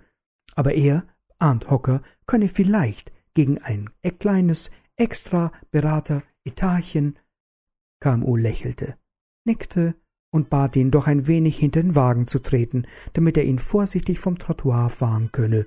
Man würde dann zusammen nach Zug Kantonzug eilen und alles wieder in Ordnung bringen. Arndt Hocker nickte freudig, stand genau hinter dem linken Hinterrad, als Ungert Senior mit Vollgas im Rückwärtsgang den ahnungslosen Computerspielredakteur in den nächsten Level beförderte und ihn am Kinoeingang in die Mauer drückte. Dann schoss er davon, indem er die Zweiertram so unglücklich schnitt, dass sie abbremste und in einen Regen aus Weihnachtsdeko geriet. Oberleitung Ade. Zwei Buben standen vor dem platten Arndhocker, griffen wortlos in die Popcorn-Tüte der Kinobar und nach einer Weile meinte der eine Schreck drö. Der andere schüttelte den Kopf. Zviel Koks. Fast gleichzeitig kamen Nannini und Karl Maria Ungert, den seine Angestellten immer dann KMU nannten, wenn er die Firmenschranke mit einem Baseballschläger verwechselte, auf dem Firmengelände an und stellten nur eine Hausecke voneinander getrennt und deshalb leider einander nicht sichtbar ihre Fahrzeuge ab während KMU eigentlich nur den Widerstand eines vollautomatischen, Hamburger schleudernden Drive-Ins kurz nach Sieltal zu überwinden hatte, musste sich Nannini verwundert am Bahnhof von Luzern gegen den vorgehaltenen Kreditkartenleser des Fahrkartenautomaten zur Wehr setzen. Er fühlte sich öfter schon im Leben von den Preisen der Schweizer Eisenbahn wie ausgeraubt. Dass es nun aber dieser mechanische Dienstleister wirklich tat, ihn auch noch dazu zwang, seine guten italienischen Schuhe herzugeben, hatte ihn verblüfft. Wäre da nicht der Angestellte der Leihwagenfirma im Kampf mit einem Kabelmodem kurz vor dem Ersticken direkt vor seine Füße geplumpst, er hätte es für Zufall gehalten. Und seitlich sah er auf dem Bildschirm noch eine Google-Maske, auf der ein fassungsloser Nutzer die Liste aller Liebhaber seiner Frau fand. Das sah nicht gut aus. Nanini rannte mit irgendeinem Wagenschlüssel Strumpfsock hinaus, schloss das sportlich aussehende Gefährt auf und gab Zug ins Navigationssystem ein. Das schlug nach einer kurzen Pause vor, ihn nach Stockholm zu fahren und schloss dann selbstständig die Tür. Auf dem Display bekam Nanini die Liste aller seiner bisherigen Geschlechtsverkehrnoten eingeblendet. Dass ihm dieses Luder von Horkawaba nur eine Lasch Bisermide gab, würde noch zu diskutieren sein. Jetzt schloss er schnell die Zündung kurz und stoppte den Wagen abrupt. Nichts wie raus. Da drüben rannte ein Mann aus einem kleinen italienischen Kleinwagen und warf gerade seine Handys in einen Brunnen, der mit Riesenwucht detonierte und Teile in Richtung Museum warf. Nannini dachte nicht lange nach. Der Karren war viel zu alt für Navigation und Internet. Nichts wie rein. Wir schalten um nach Kloten. Zürich, Kloten. Das war eine wilde Landung gewesen. Umso mehr, als Liana eigentlich einen Aufsetzer in Dublin erwartete und keinen doppelten Looping mit dem Matterhorn im Blick. Bei einer Umdrehung von 360 Grad pro Minute sah der Berg wie ein rotierender Push-up aus. Aber sie hatte keine Zeit darüber nachzudenken, denn der darauf folgende Sturzflug konnte nur bedeuten, dass der Pilot die Bläserpartitur des Tannhäuser nachahmte oder dass er dringend in Zürich-Kloten pinkeln wollte. Und richtig, da war auch schon die Landebahn. Über Lautsprecher schrie der erste Offizier hysterisch etwas von Autopiloten, die ankündigten, sich das Leben nehmen zu wollen. Die Landung war unbeschreiblich und erinnerte an das Gefühl einer halbverdauten Semmel im Magen eines Trapezkünstlers. Oder an den Fahrstil von KMU. Gut, dann würde Liana eben hier shoppen. Ausgemacht war ausgemacht. Und im Duty Free sahen eh alle Etiketten gleich aus. Wir schalten um nach Zug. Kantonzug. Spitze Klammer auf, Bewunder, Spitze Klammer zu. Hm. Spitze Klammer auf, Dash, Bewunder, Spitze Klammer zu. Die XML Brothers waren ein wenig aus ihrer Langeweile geholt, als sie KMU mit der erst kürzlich erstandenen Diesel-MG um die Ecke biegen sahen. Allerhand. In diesem kleinen Land mit seinen 26 Kantonen und den schlechten Live-Wetterberichten konnte man immer noch etwas dazulernen. Das mochten sie. Schließlich waren sie großes Land Russland gewohnt, und dort kam man im Suff nicht immer an das Ende der staatlich gesteuerten Fernsehnachrichten. Aber als der Firmsenior nun auch noch durchlud und in die Haussprechanlage Marketing-Sitzung brüllte, waren sie durchaus begeistert vom Geschäftsgebaren. Brillant. Das nannten sie einen aggressiven Businessstil. Just in diesem Augenblick ging die Tür auf und Ernst Ungert kam mit einem charmant lächelnden Nadini zur Tür herein. Wunderbar, eine Arbeitssitzung. Nun war man schon zu fünft. KMU entsicherte. Nanini.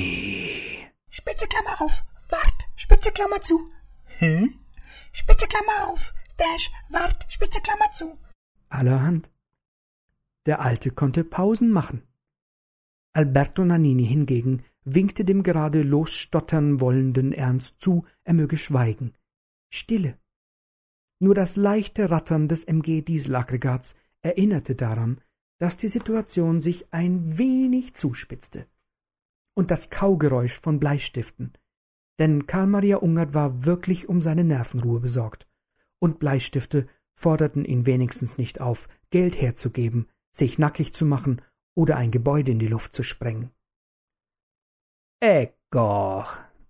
Spitze Klammer auf, umdreh, Spitze Klammer zu. Hm? Spitze Klammer auf, Dash, umdreh, Spitze Klammer zu.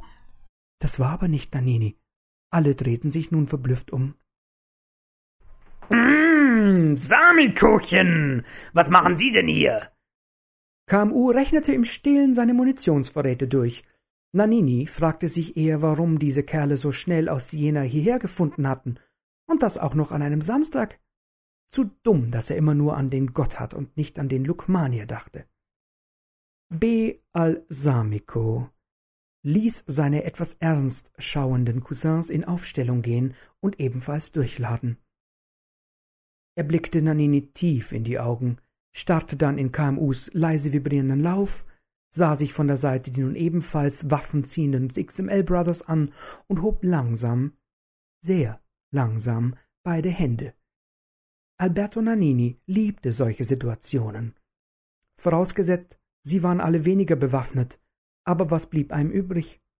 Sein Statement allerdings, nur weil die Gold AG einen weltweit katastrophalen Virus eingesetzt, Liana Horkawa nicht mehr unter Kontrolle, das gesamte laufende Geschäft verloren und hier eine kleine Anspannung des Teams habe, würde er, Nannini, die Situation durchaus als Chance sehen, war nicht unbedingt deeskalierend in seiner Wirkung. Das Wort Fortuna hätte er hier vielleicht beiseite lassen können. Und auch die Frage, wo denn eigentlich der eher schwierig zu repositionierende Hans Grab mit seinem Hausmeister seien. KMU war eh schon auf 180. Ah, Mensch, ich glaub, ich müsste mal eben. Ernsts Beitrag zu den Prioritäten wurde nur mit einem seitlichen Wischen von KMU quittiert und er nahm sehr leise seine Beine in die Hand, um möglichst unauffällig aus dem Raum zu hechten und die Türe zu schließen. Mein Gott. Hoffentlich eskalierte das nicht, nachdem die samstägliche Putzkolonne hier durch war. Sein Vater liebte Unordnung nicht. Gerade hörte er Nanini zu KMU gewandt noch Polaroid sagen, sah den verdutzten Gesichtsausdruck in dessen Gesicht, als die Tür sachte ins Schloss fiel. Keine drei Schritte von Ernst später knatterten zwölf verschiedene Waffenkaliber in einer unglaublichen Kakophonie und durchlöcherten das Türmöbel so nachhaltig, dass Ernst weiter in den Wandschrank hechtete und sich nicht unerheblich wehtat. Ein offener Ordner klemmte ihm das linke Augenlid ein. Wohl auch deshalb, und weil er sich kauend und betend die Ohren zuhielt, konnte er nicht merken, wie danach die Türe aufging und B. al-Samiko mit seinen unverletzten Cousins gefasst und entspannt das Zimmer verließ, sich dabei händeschüttelnd von KMU verabschiedete. Man sei sich nicht böse, es sei ein gutes, klares Meeting gewesen, und wichtig sei doch, dass die Richtung der Firma stimme. Dem pflichtete Nanini hinterdrein stolzierend bei.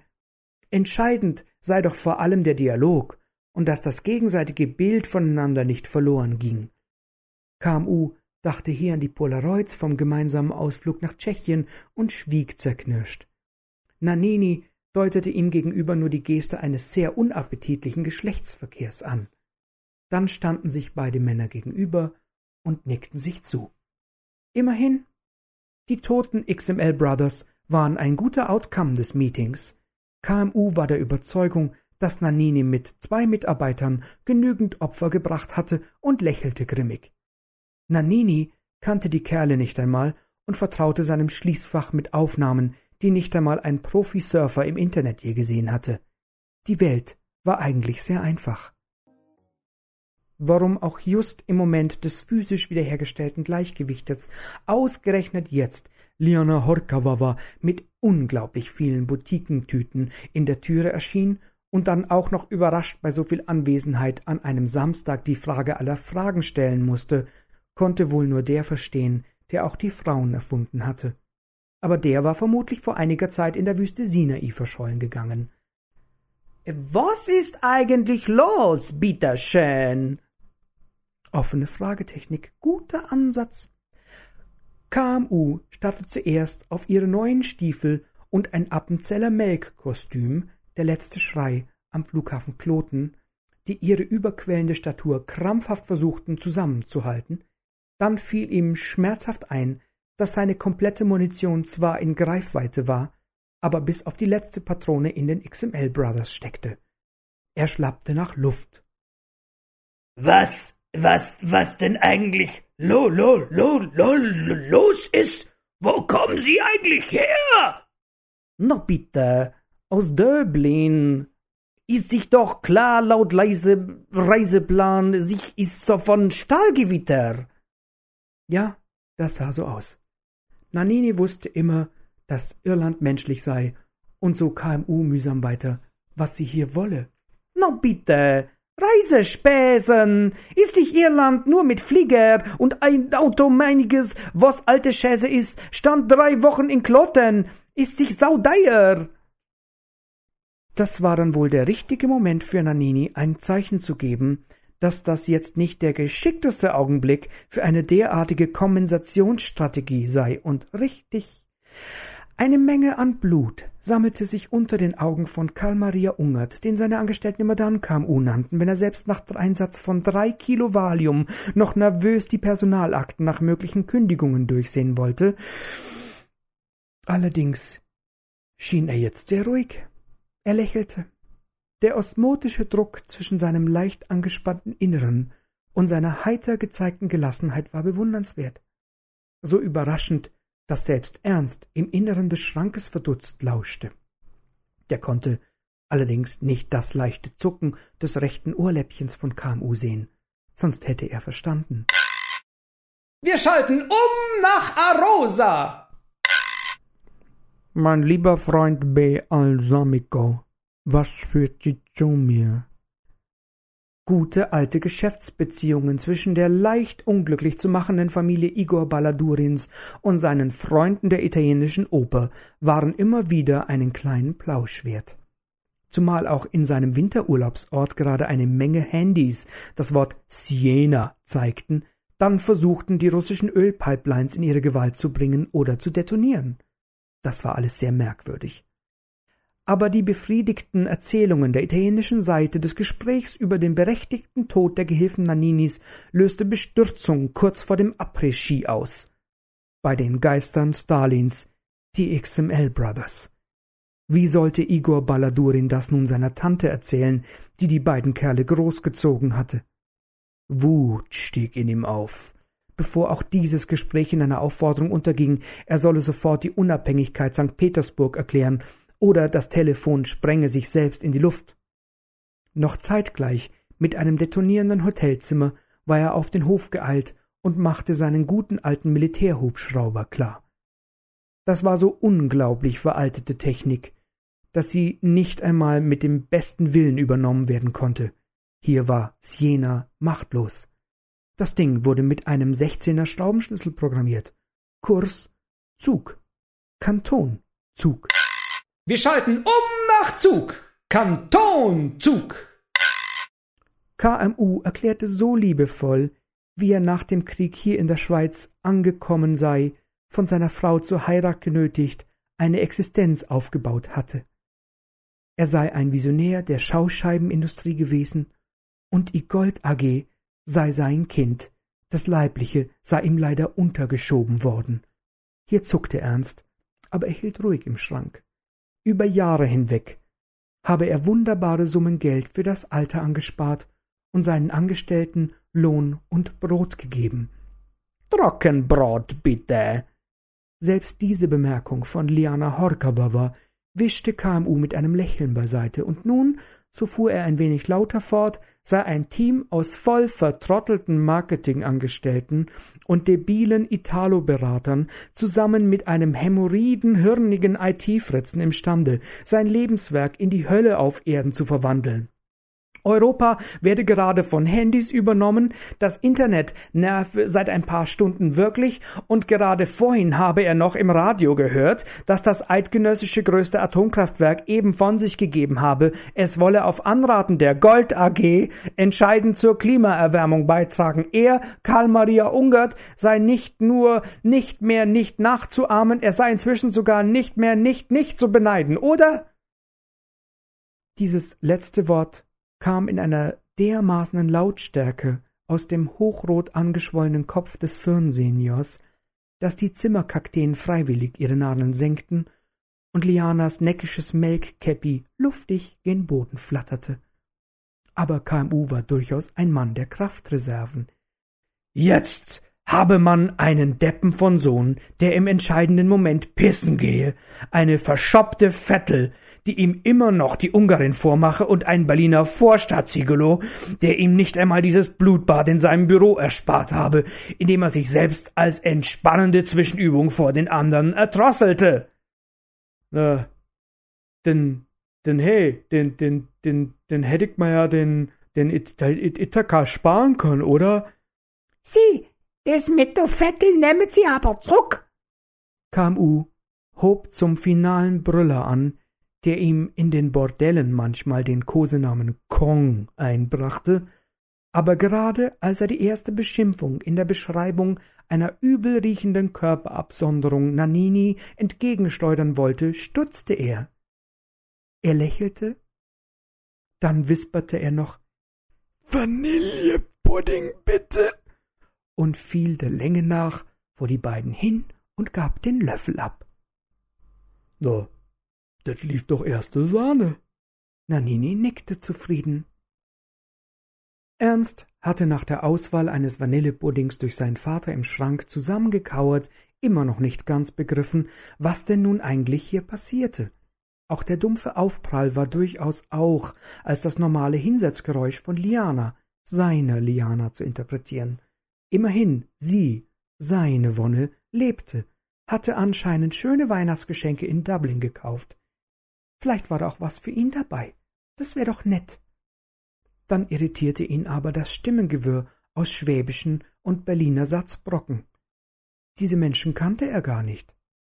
Und nun war es eine ganze Weile sehr still, und danach hörte man auch noch das Geknatter eines Hubschraubers im Hof. Mein Gott, Hatte das Internet inzwischen denn auch schon Fluggeräte im Einsatz? Es reichte doch schon, wenn Papa neuerdings wieder wie früher durch die Gegend schoss. Wenn er in sogenannten Erlebnisspielen an Wochenenden Tante Ortrud zwanzig Minuten Vorsprung gab und dann wortlos mit ein paar Handgranaten hinterherhuschte. Was war eigentlich mit ihm? So schweigsam kannte er seinen alten Herrn gar nicht. Ernst wäre für sein Leben gerne aus dem Schrank gestiegen, wenn er sein Augenlid endlich aus dem offenen Ordner hätte befreien können.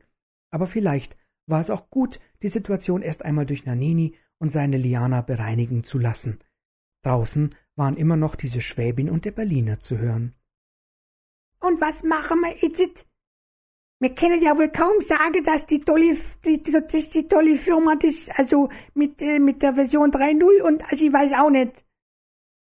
Ne, brauchen wir auch nicht. An allem war der Olle schuld. KMU war Mr. Virus. Und das ist ja jetzt wohl hinüber, oder? Ja, aber das Chaos. Erzähl mal nischt. IT richtet jeden Tag weitaus mehr fiese Matenten an. Nur hatte vorher noch keiner gesehen und die Jolt AG nennen wir einfach um in Held AG, denn verkaufen wir Anti-Siena-Software, gut is it. Aber der Ernst? Na, der liebt dich. Den Trottel? Nie im Leben. Der, der, der muss auch übern Jordan. Moment mal. Das waren ja doch Liana und Alberto. Wie schrecklich. Und wie sie sprachen, das war ja grauenhaft. Vielleicht handelte es sich hier bei dem Virus auch um eine Biowaffe und alle Menschen würden Zungenkrebs bekommen. Da, das würde ich nicht machen. Der Ernst ist ein dufter Typ. Na, wenigstens hatte ihn Nanini noch lieb. Neu, ist ein Deppele. Ich bin nicht so eine. Liana. In Ernst wäre am liebsten ein Herz zerbrochen, wenn das nicht so viel Krach gemacht hätte lieber vorsichtig sein. Aber der würde erst zeigen. Er, er würde sie, er würde sie fristgerecht kündigen. Ja, das würde er machen. Aber vielleicht half Ernst in seiner misslichen Lage auch etwas ganz anderes. Scheinbar ging die Tür auf und Igor Balladurin kam herein, denn beide vor der Schrankwand riefen erschreckt synchron Nein! Nein! Kein Wodka, Kein jetzt. Wodka jetzt! Wir schalten um nach Wals. Felsentherme Wals. Hans Grab hatte inzwischen im täglichen Bulletin des Bades eine kleine Notiz über den Untergang der IT-Welt gelesen und nun endlich verstanden, warum ein Massagegast mit nur geringer Vorwarnzeit detoniert war. Zuerst hatte er noch über die konsequente Umsetzung des Zumthorschen Erlebnisansatzes durch die Bäderleitung gestaunt. Aber so gab das natürlich Sinn, er schmunzelte. Da schien ja nach dem Verrauchen der ersten Detonationswolken durchaus wieder Bedarf an Menschen wie ihm zu entstehen. Das war doch schön. Genüsslich schnitt er sich ein Brötchen auf und sah zu, wie der Inhalt einer kompletten Mineralwasserfabrik raketenförmig und in einzelnen Flaschen über die Talmitte segelte und in Richtung Stausee verschwand. Sicher wieder eine Frühstücksperformance. Man war hier ungeheuer kunstorientiert. Wir schalten um nach Zug. Kantonzug. Igor Balladurin mochte diese Liana. Irgendwie. Aber was sie und Alberto jetzt von einer italienischen Großtante mit riesigen Unterhosen, weggeworfenen Handys im Gotthard, einem Schusswechsel als erstem Agendapunkt und KMU als Übeltäter von allem erzählten, wollte einfach keinen Sinn geben. Schon gar nicht, als Liana auch noch hysterisch anfing, die Gold AG durch drei teilen zu wollen. Warum sollte er teilen? Was denn überhaupt? Die Firma war ja scheinbar pleite und hatte eine weltweite Katastrophe ausgelöst. Seine wunderbare Deckung als Gebietsvertreter flog deshalb auf und machte Drogen- und Waffengeschäfte ein wenig komplizierter. Das mochte er gar nicht. Das machte ihn wütend. Ernst konnte verblüfft im Wandschrank mit anhören, wie er den beiden Verzweifelten im Raum erklärte, wer die XML Brothers waren und dass man sehr gerne mit der rumänischen Befreiungsfront zusammenarbeitete. Einer ihrer Köpfe sei sogar undercover in diese Firma eingeschleust worden, um die Kontenbewegung des Alten für die eigenen Aktivitäten zu nutzen. Und Tovarisch Samiko als alter Geschäftspartner würde das auch nicht gerne sehen, wenn hier plötzlich das halbe Ökosystem der europäischen Mafia um die Ohren flog, nur weil Nannini seine Datenstifte und Handys nicht bei sich behalten konnte. Er, Igor Balladurin, habe kein Interesse an diesem Haufen Schauscheiben. Ihn würden die Geheimkonten von KMU interessieren. Er würde jetzt nach Liechtenstein fliegen und die Schließfächer räumen. Und wenn er in zwei Stunden wieder hier sei, würden die beiden Trottel, er drückte das in einem original russischen Wort aus, das semantisch nahe an Hirnlosigkeit herankam, diesen Virus gestoppt haben, dann sei alles in Ordnung, oder er, Igor Balladurin, würde ihnen zeigen, dass der Tod durch Betonschuhe eine italienische Blödelei gegen gute russische Wodka-Folter sei. Das war ein Abgang. Liana und Alberto klammerten sich verzweifelt aneinander. Ernst entfernte endlich ein wenig erleichtert sein Augenlid aus dem Ordner und begann seine Beine zu entknoten. Aber er würde abwarten. Die beiden hatten ja immer eine Lösung gewusst, lieber inkognito bleiben. Draußen hörte man das Anwerfen eines Rotors, und ein Hubschrauber hob betont langsam vom Parkplatz der Gold AG ab. Allerdings konnte sich Ernst auch täuschen, denn in diesem Lärm mischte sich ein metallenes Klingeln, das immer deutlicher wurde und so klang, als würde sich der Rotor auf 200 Höhenmetern selbstständig machen und die Pilotenkanzel abwerfen. Liana und Alberto sahen auf. Praktikant Völker stand in der Tür, betont lässig, einen Sechzehner Schraubenschlüssel in der Hand. Während draußen der Aufprall der Pilotenkanzel mit Igor Balladurin auf dem Teer deutlich zu hören war und der Rotor sanft hinter den nächsten Bergen verschwand, um dort aus einer heimischen Rinderherde eine leckere Bolognese à la Oberägerie mit schön viel Fichtennadeln herzustellen. Praktikant Völker hatten ja alle ganz vergessen. Erleichtert schüttelten Liana und Alberto dem jungen Mann die Hände und wollten wissen, wie es ihm denn mit seiner Lehre gehe. Völker sah auf, schob sich einen neuen Kaugummi in den Mund und antwortete in fließendem Rätoromanisch. Liana und Alberto erstarrten. Hat es ich, ich ja hinterhältig, ich kriege Pusteln. Völker lächelte versonnen, stellte sich als Präsident der Romanischen Befreiungsfront undercover vor und machte sich daran, Karl Maria Ungert, den alle in der Familie immer KMU nannten, wenn er an Wochenenden wie tot auf seinem Liegestuhl sonnte, beiseite zu schieben. Ja, er sei natürlich eingewiesen worden, um die Gelder des Alten und vor allem seine Konten zu übernehmen. Aber dieser Russe sei ein wenig aus dem Plan geraten. Schließlich hatte er doch gewusst, dass Völker seinen alten Kumpel Arndt auf die Welt ansetzen würde, um sie ins Chaos zu stürzen. Das sei ja das politische Programm. Man habe nur einen Idioten gebraucht. Hier war Alberto kurzzeitig wirklich verärgert, um den Mechanismus in Gang zu setzen, der schon bald in einer Übernahme von 60 Prozent des Weltvermögens durch die rumansche Minderheitenregierung enden werde. Aber Sie sind doch ein Kindle! Völker lächelte verschmitzt. Nur weil er nicht mehr als ein Drittel dieser schwäbischen Tonne wog, musste er deswegen ja nicht genauso wenig Hirn und Durchsetzungskraft haben. Und ich meine, das ist doch alles nischt wert, wenn uns die Sachen um die Ohren fliehen. Herrje, tun Sie das Handy runter, wir, wir erheben uns ja. Völker hatte sein Smartphone gezückt und machte Anstalten, es anzuschalten. Dürfte ich, lieber Herr Nanini, bitte den besagten Datenstift von Ihnen noch einmal haben? Nanini stutzte. Da ist nämlich das Codewort darauf, das man nur eingeben muss, um über dieses extra geschützte Gateway meines Handys den Prozess zu stoppen und nur die Banken zu behalten. Nanini grinste und setzte sich genüsslich. Und was, wenn er ihn nicht hergebe? Völker nickte und zog eine Pistole.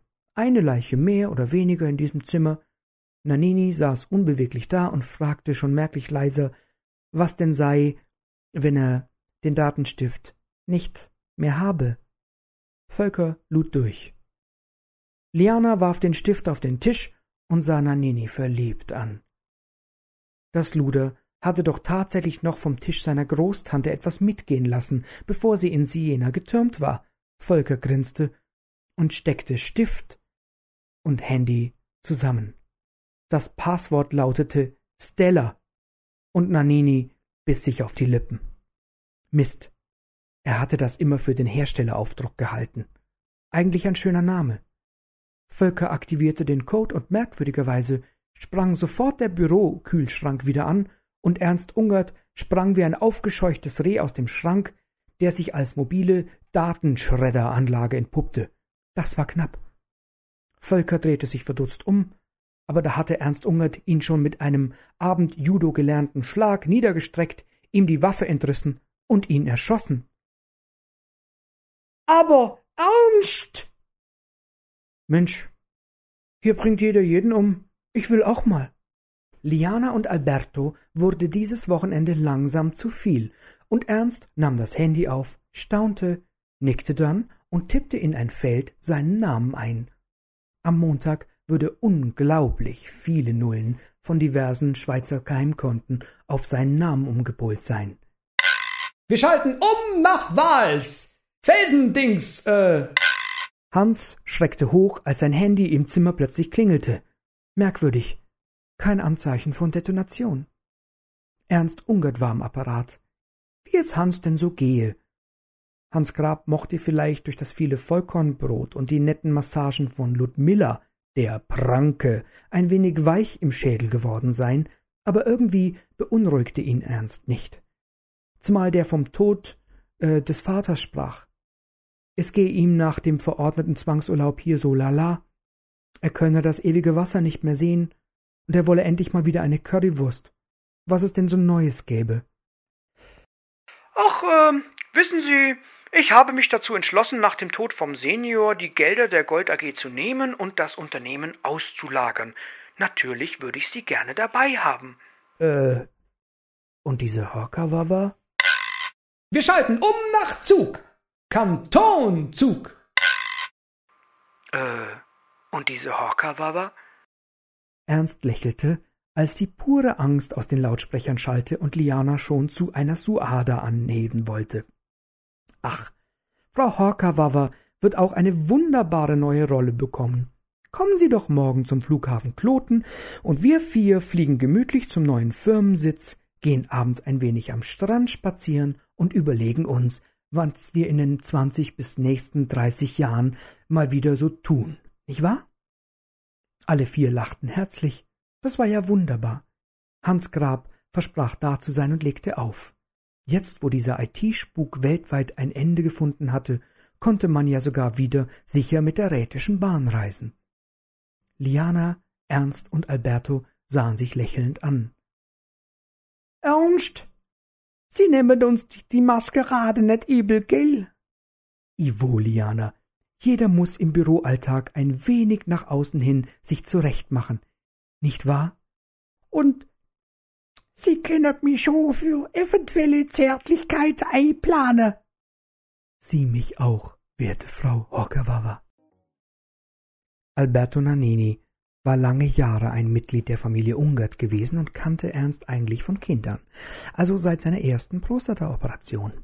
In den folgenden Jahren hatte der langsam ergraute Jungspund alle Hände voll zu tun, die immer wieder fordernden Aufgaben seines Vaters zu erfüllen und blieb trotzdem immer glänzender Laune.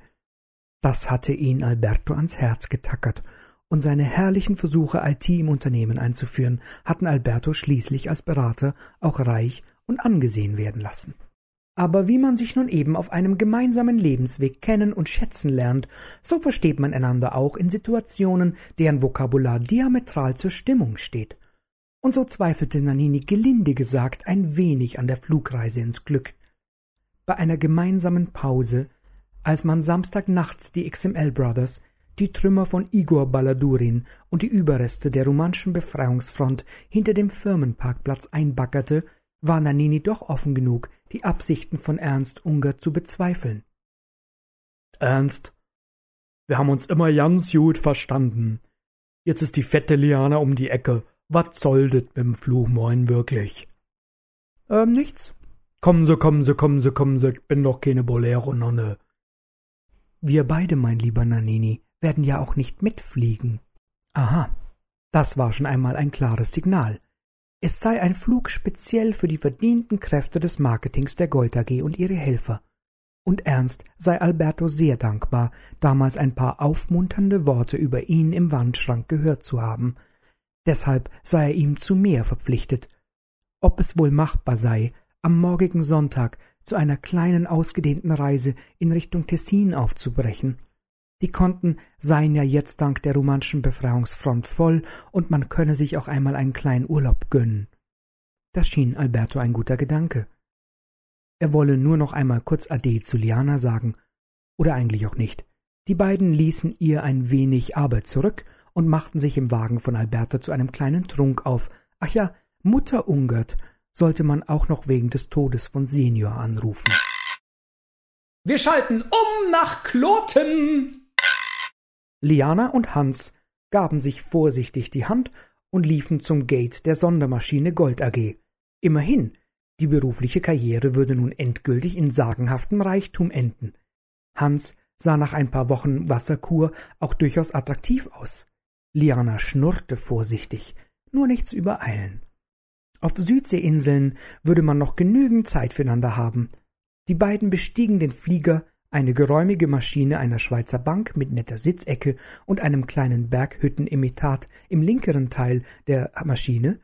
Na, wenn das nicht schon Luxus war.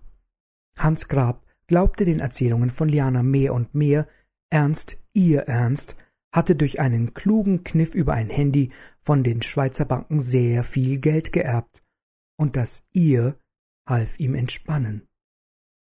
Die würde wohl den armen Kerl sexuell zu Tode reiten, und dann würde schon Grab irgendwie an das Geld kommen. Ein merkwürdiges Atmen neben ihnen ließ sie aufschreien. Jack Lowsky nahm den Helm ab und lächelte verschmitzt. Na, alles rosa? Jack, Mensch, wie kommst denn du schon wieder hierher? Ernst Ungert habe ihn eingeladen, als Dank für seine wunderbare Arbeit im Berghotel. Und das sei eine nette Maschine, alles vollautomatisch, sogar eins, wenn man Lust auf ein kleines Star Wars Spiel habe.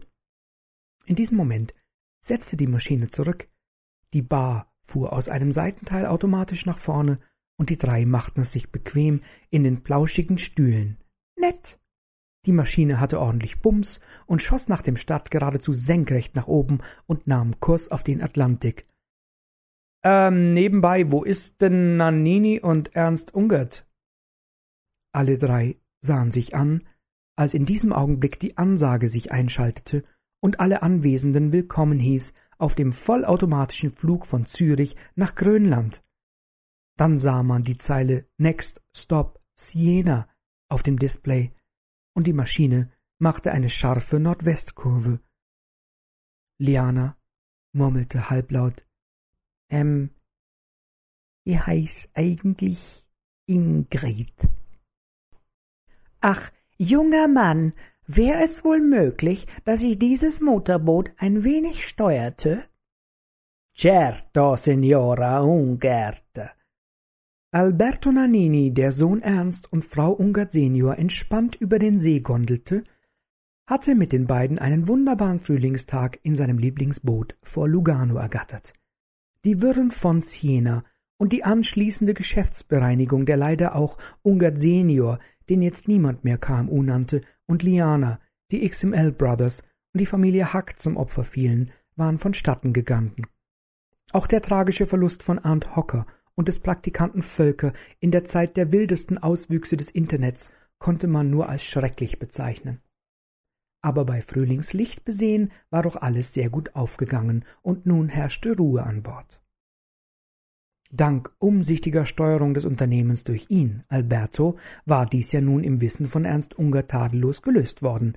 Die Gold AG gedeihte nach einer kleinen Delle im Schauscheibengeschäft nun wunderbar, indem es zum Schein und mit den geheimen Schweizer Bankkonten im Hintergrund Handysicherungen verkaufte, die nur ab und an dank der prächtig entwickelten Viren von Arndt Hocker hart rangenommen wurden. Aber meist war das Produkt prächtig in seiner Reaktion. Nur ein Fall in Belgien war bekannt, in dem ein Handy kurzzeitig die Oberhand gewann und sich sehr ungut in die Rezeptur eines Bierbrauers einbrachte aber da man dort immer schon mit mehr als nur Hopfengeschmack hantiert hatte, fiel der durchdringende Camembert-Goût im Pilsener nicht weiter auf. Ein schönes Boot. Ja, Frau Ungert hatte den Tod ihres Mannes nach einer gewissen Trauer von drei Minuten mit den Worten Dann werde ich den mal abräumen überwunden und ihm eine schöne Beerdigung ermöglicht. Die Aschenuhr der Gold AG steht seitdem zur Aufnahme im Bädeker unter dem Ort Zug an, und sein Büro wurde im Andenken an ihn im Zustand der Verwüstung gelassen und versiegelt. Das neue Firmengelände war aus steuerlichen Gründen in einer Villa am See untergebracht worden. Die Angestellten erhoben sich dort nur einmal im Jahr aus den Liegestühlen Modell Redmond, um die Lizenzrechnungen zu schreiben und neue Viren in den Umlauf zu bringen. Jetzt zog Frau Ungert lange Kurven und schrieb für Alberto nicht einwandfrei lesbar einen Schriftzug in den See, das Ernst vergnügt mit guter Plan übersetzte. Er hielt sich am Boot fest, und eine fesche 167 Grad Linkskurve schleuderte Alberto Nannini kopfüber in den See. Hoppla! Frau Ungert war fasziniert. Alberto schrie aus Leibeskräften um Hilfe, er könne doch nicht schwimmen, und die rüstige Dame stieß auch sofort mit dem Boot zurück und überfuhr seine Position mehrmals nachhaltig, dann war es ruhig. Aber Mama, das wäre doch nicht nötig gewesen.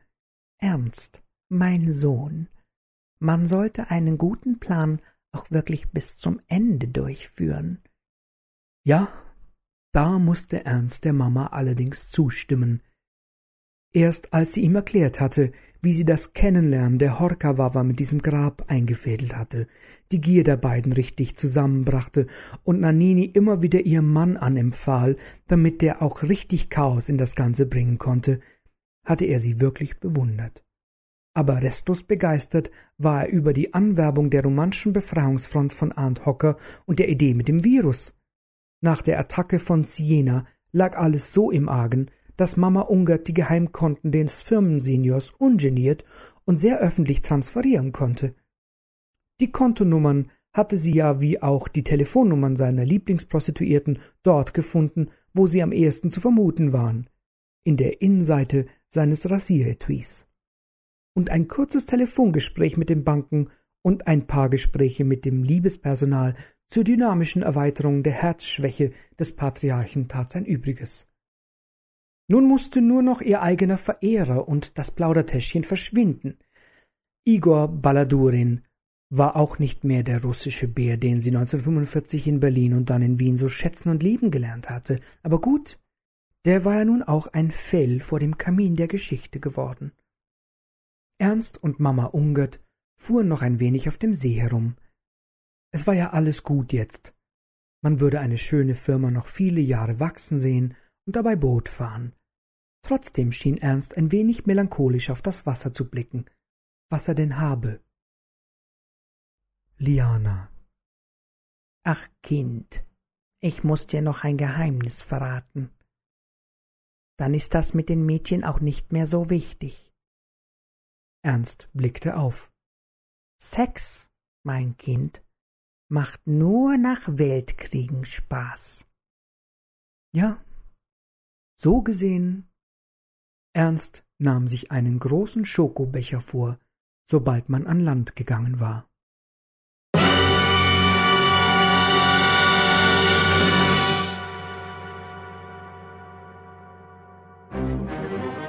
Taglinger liest.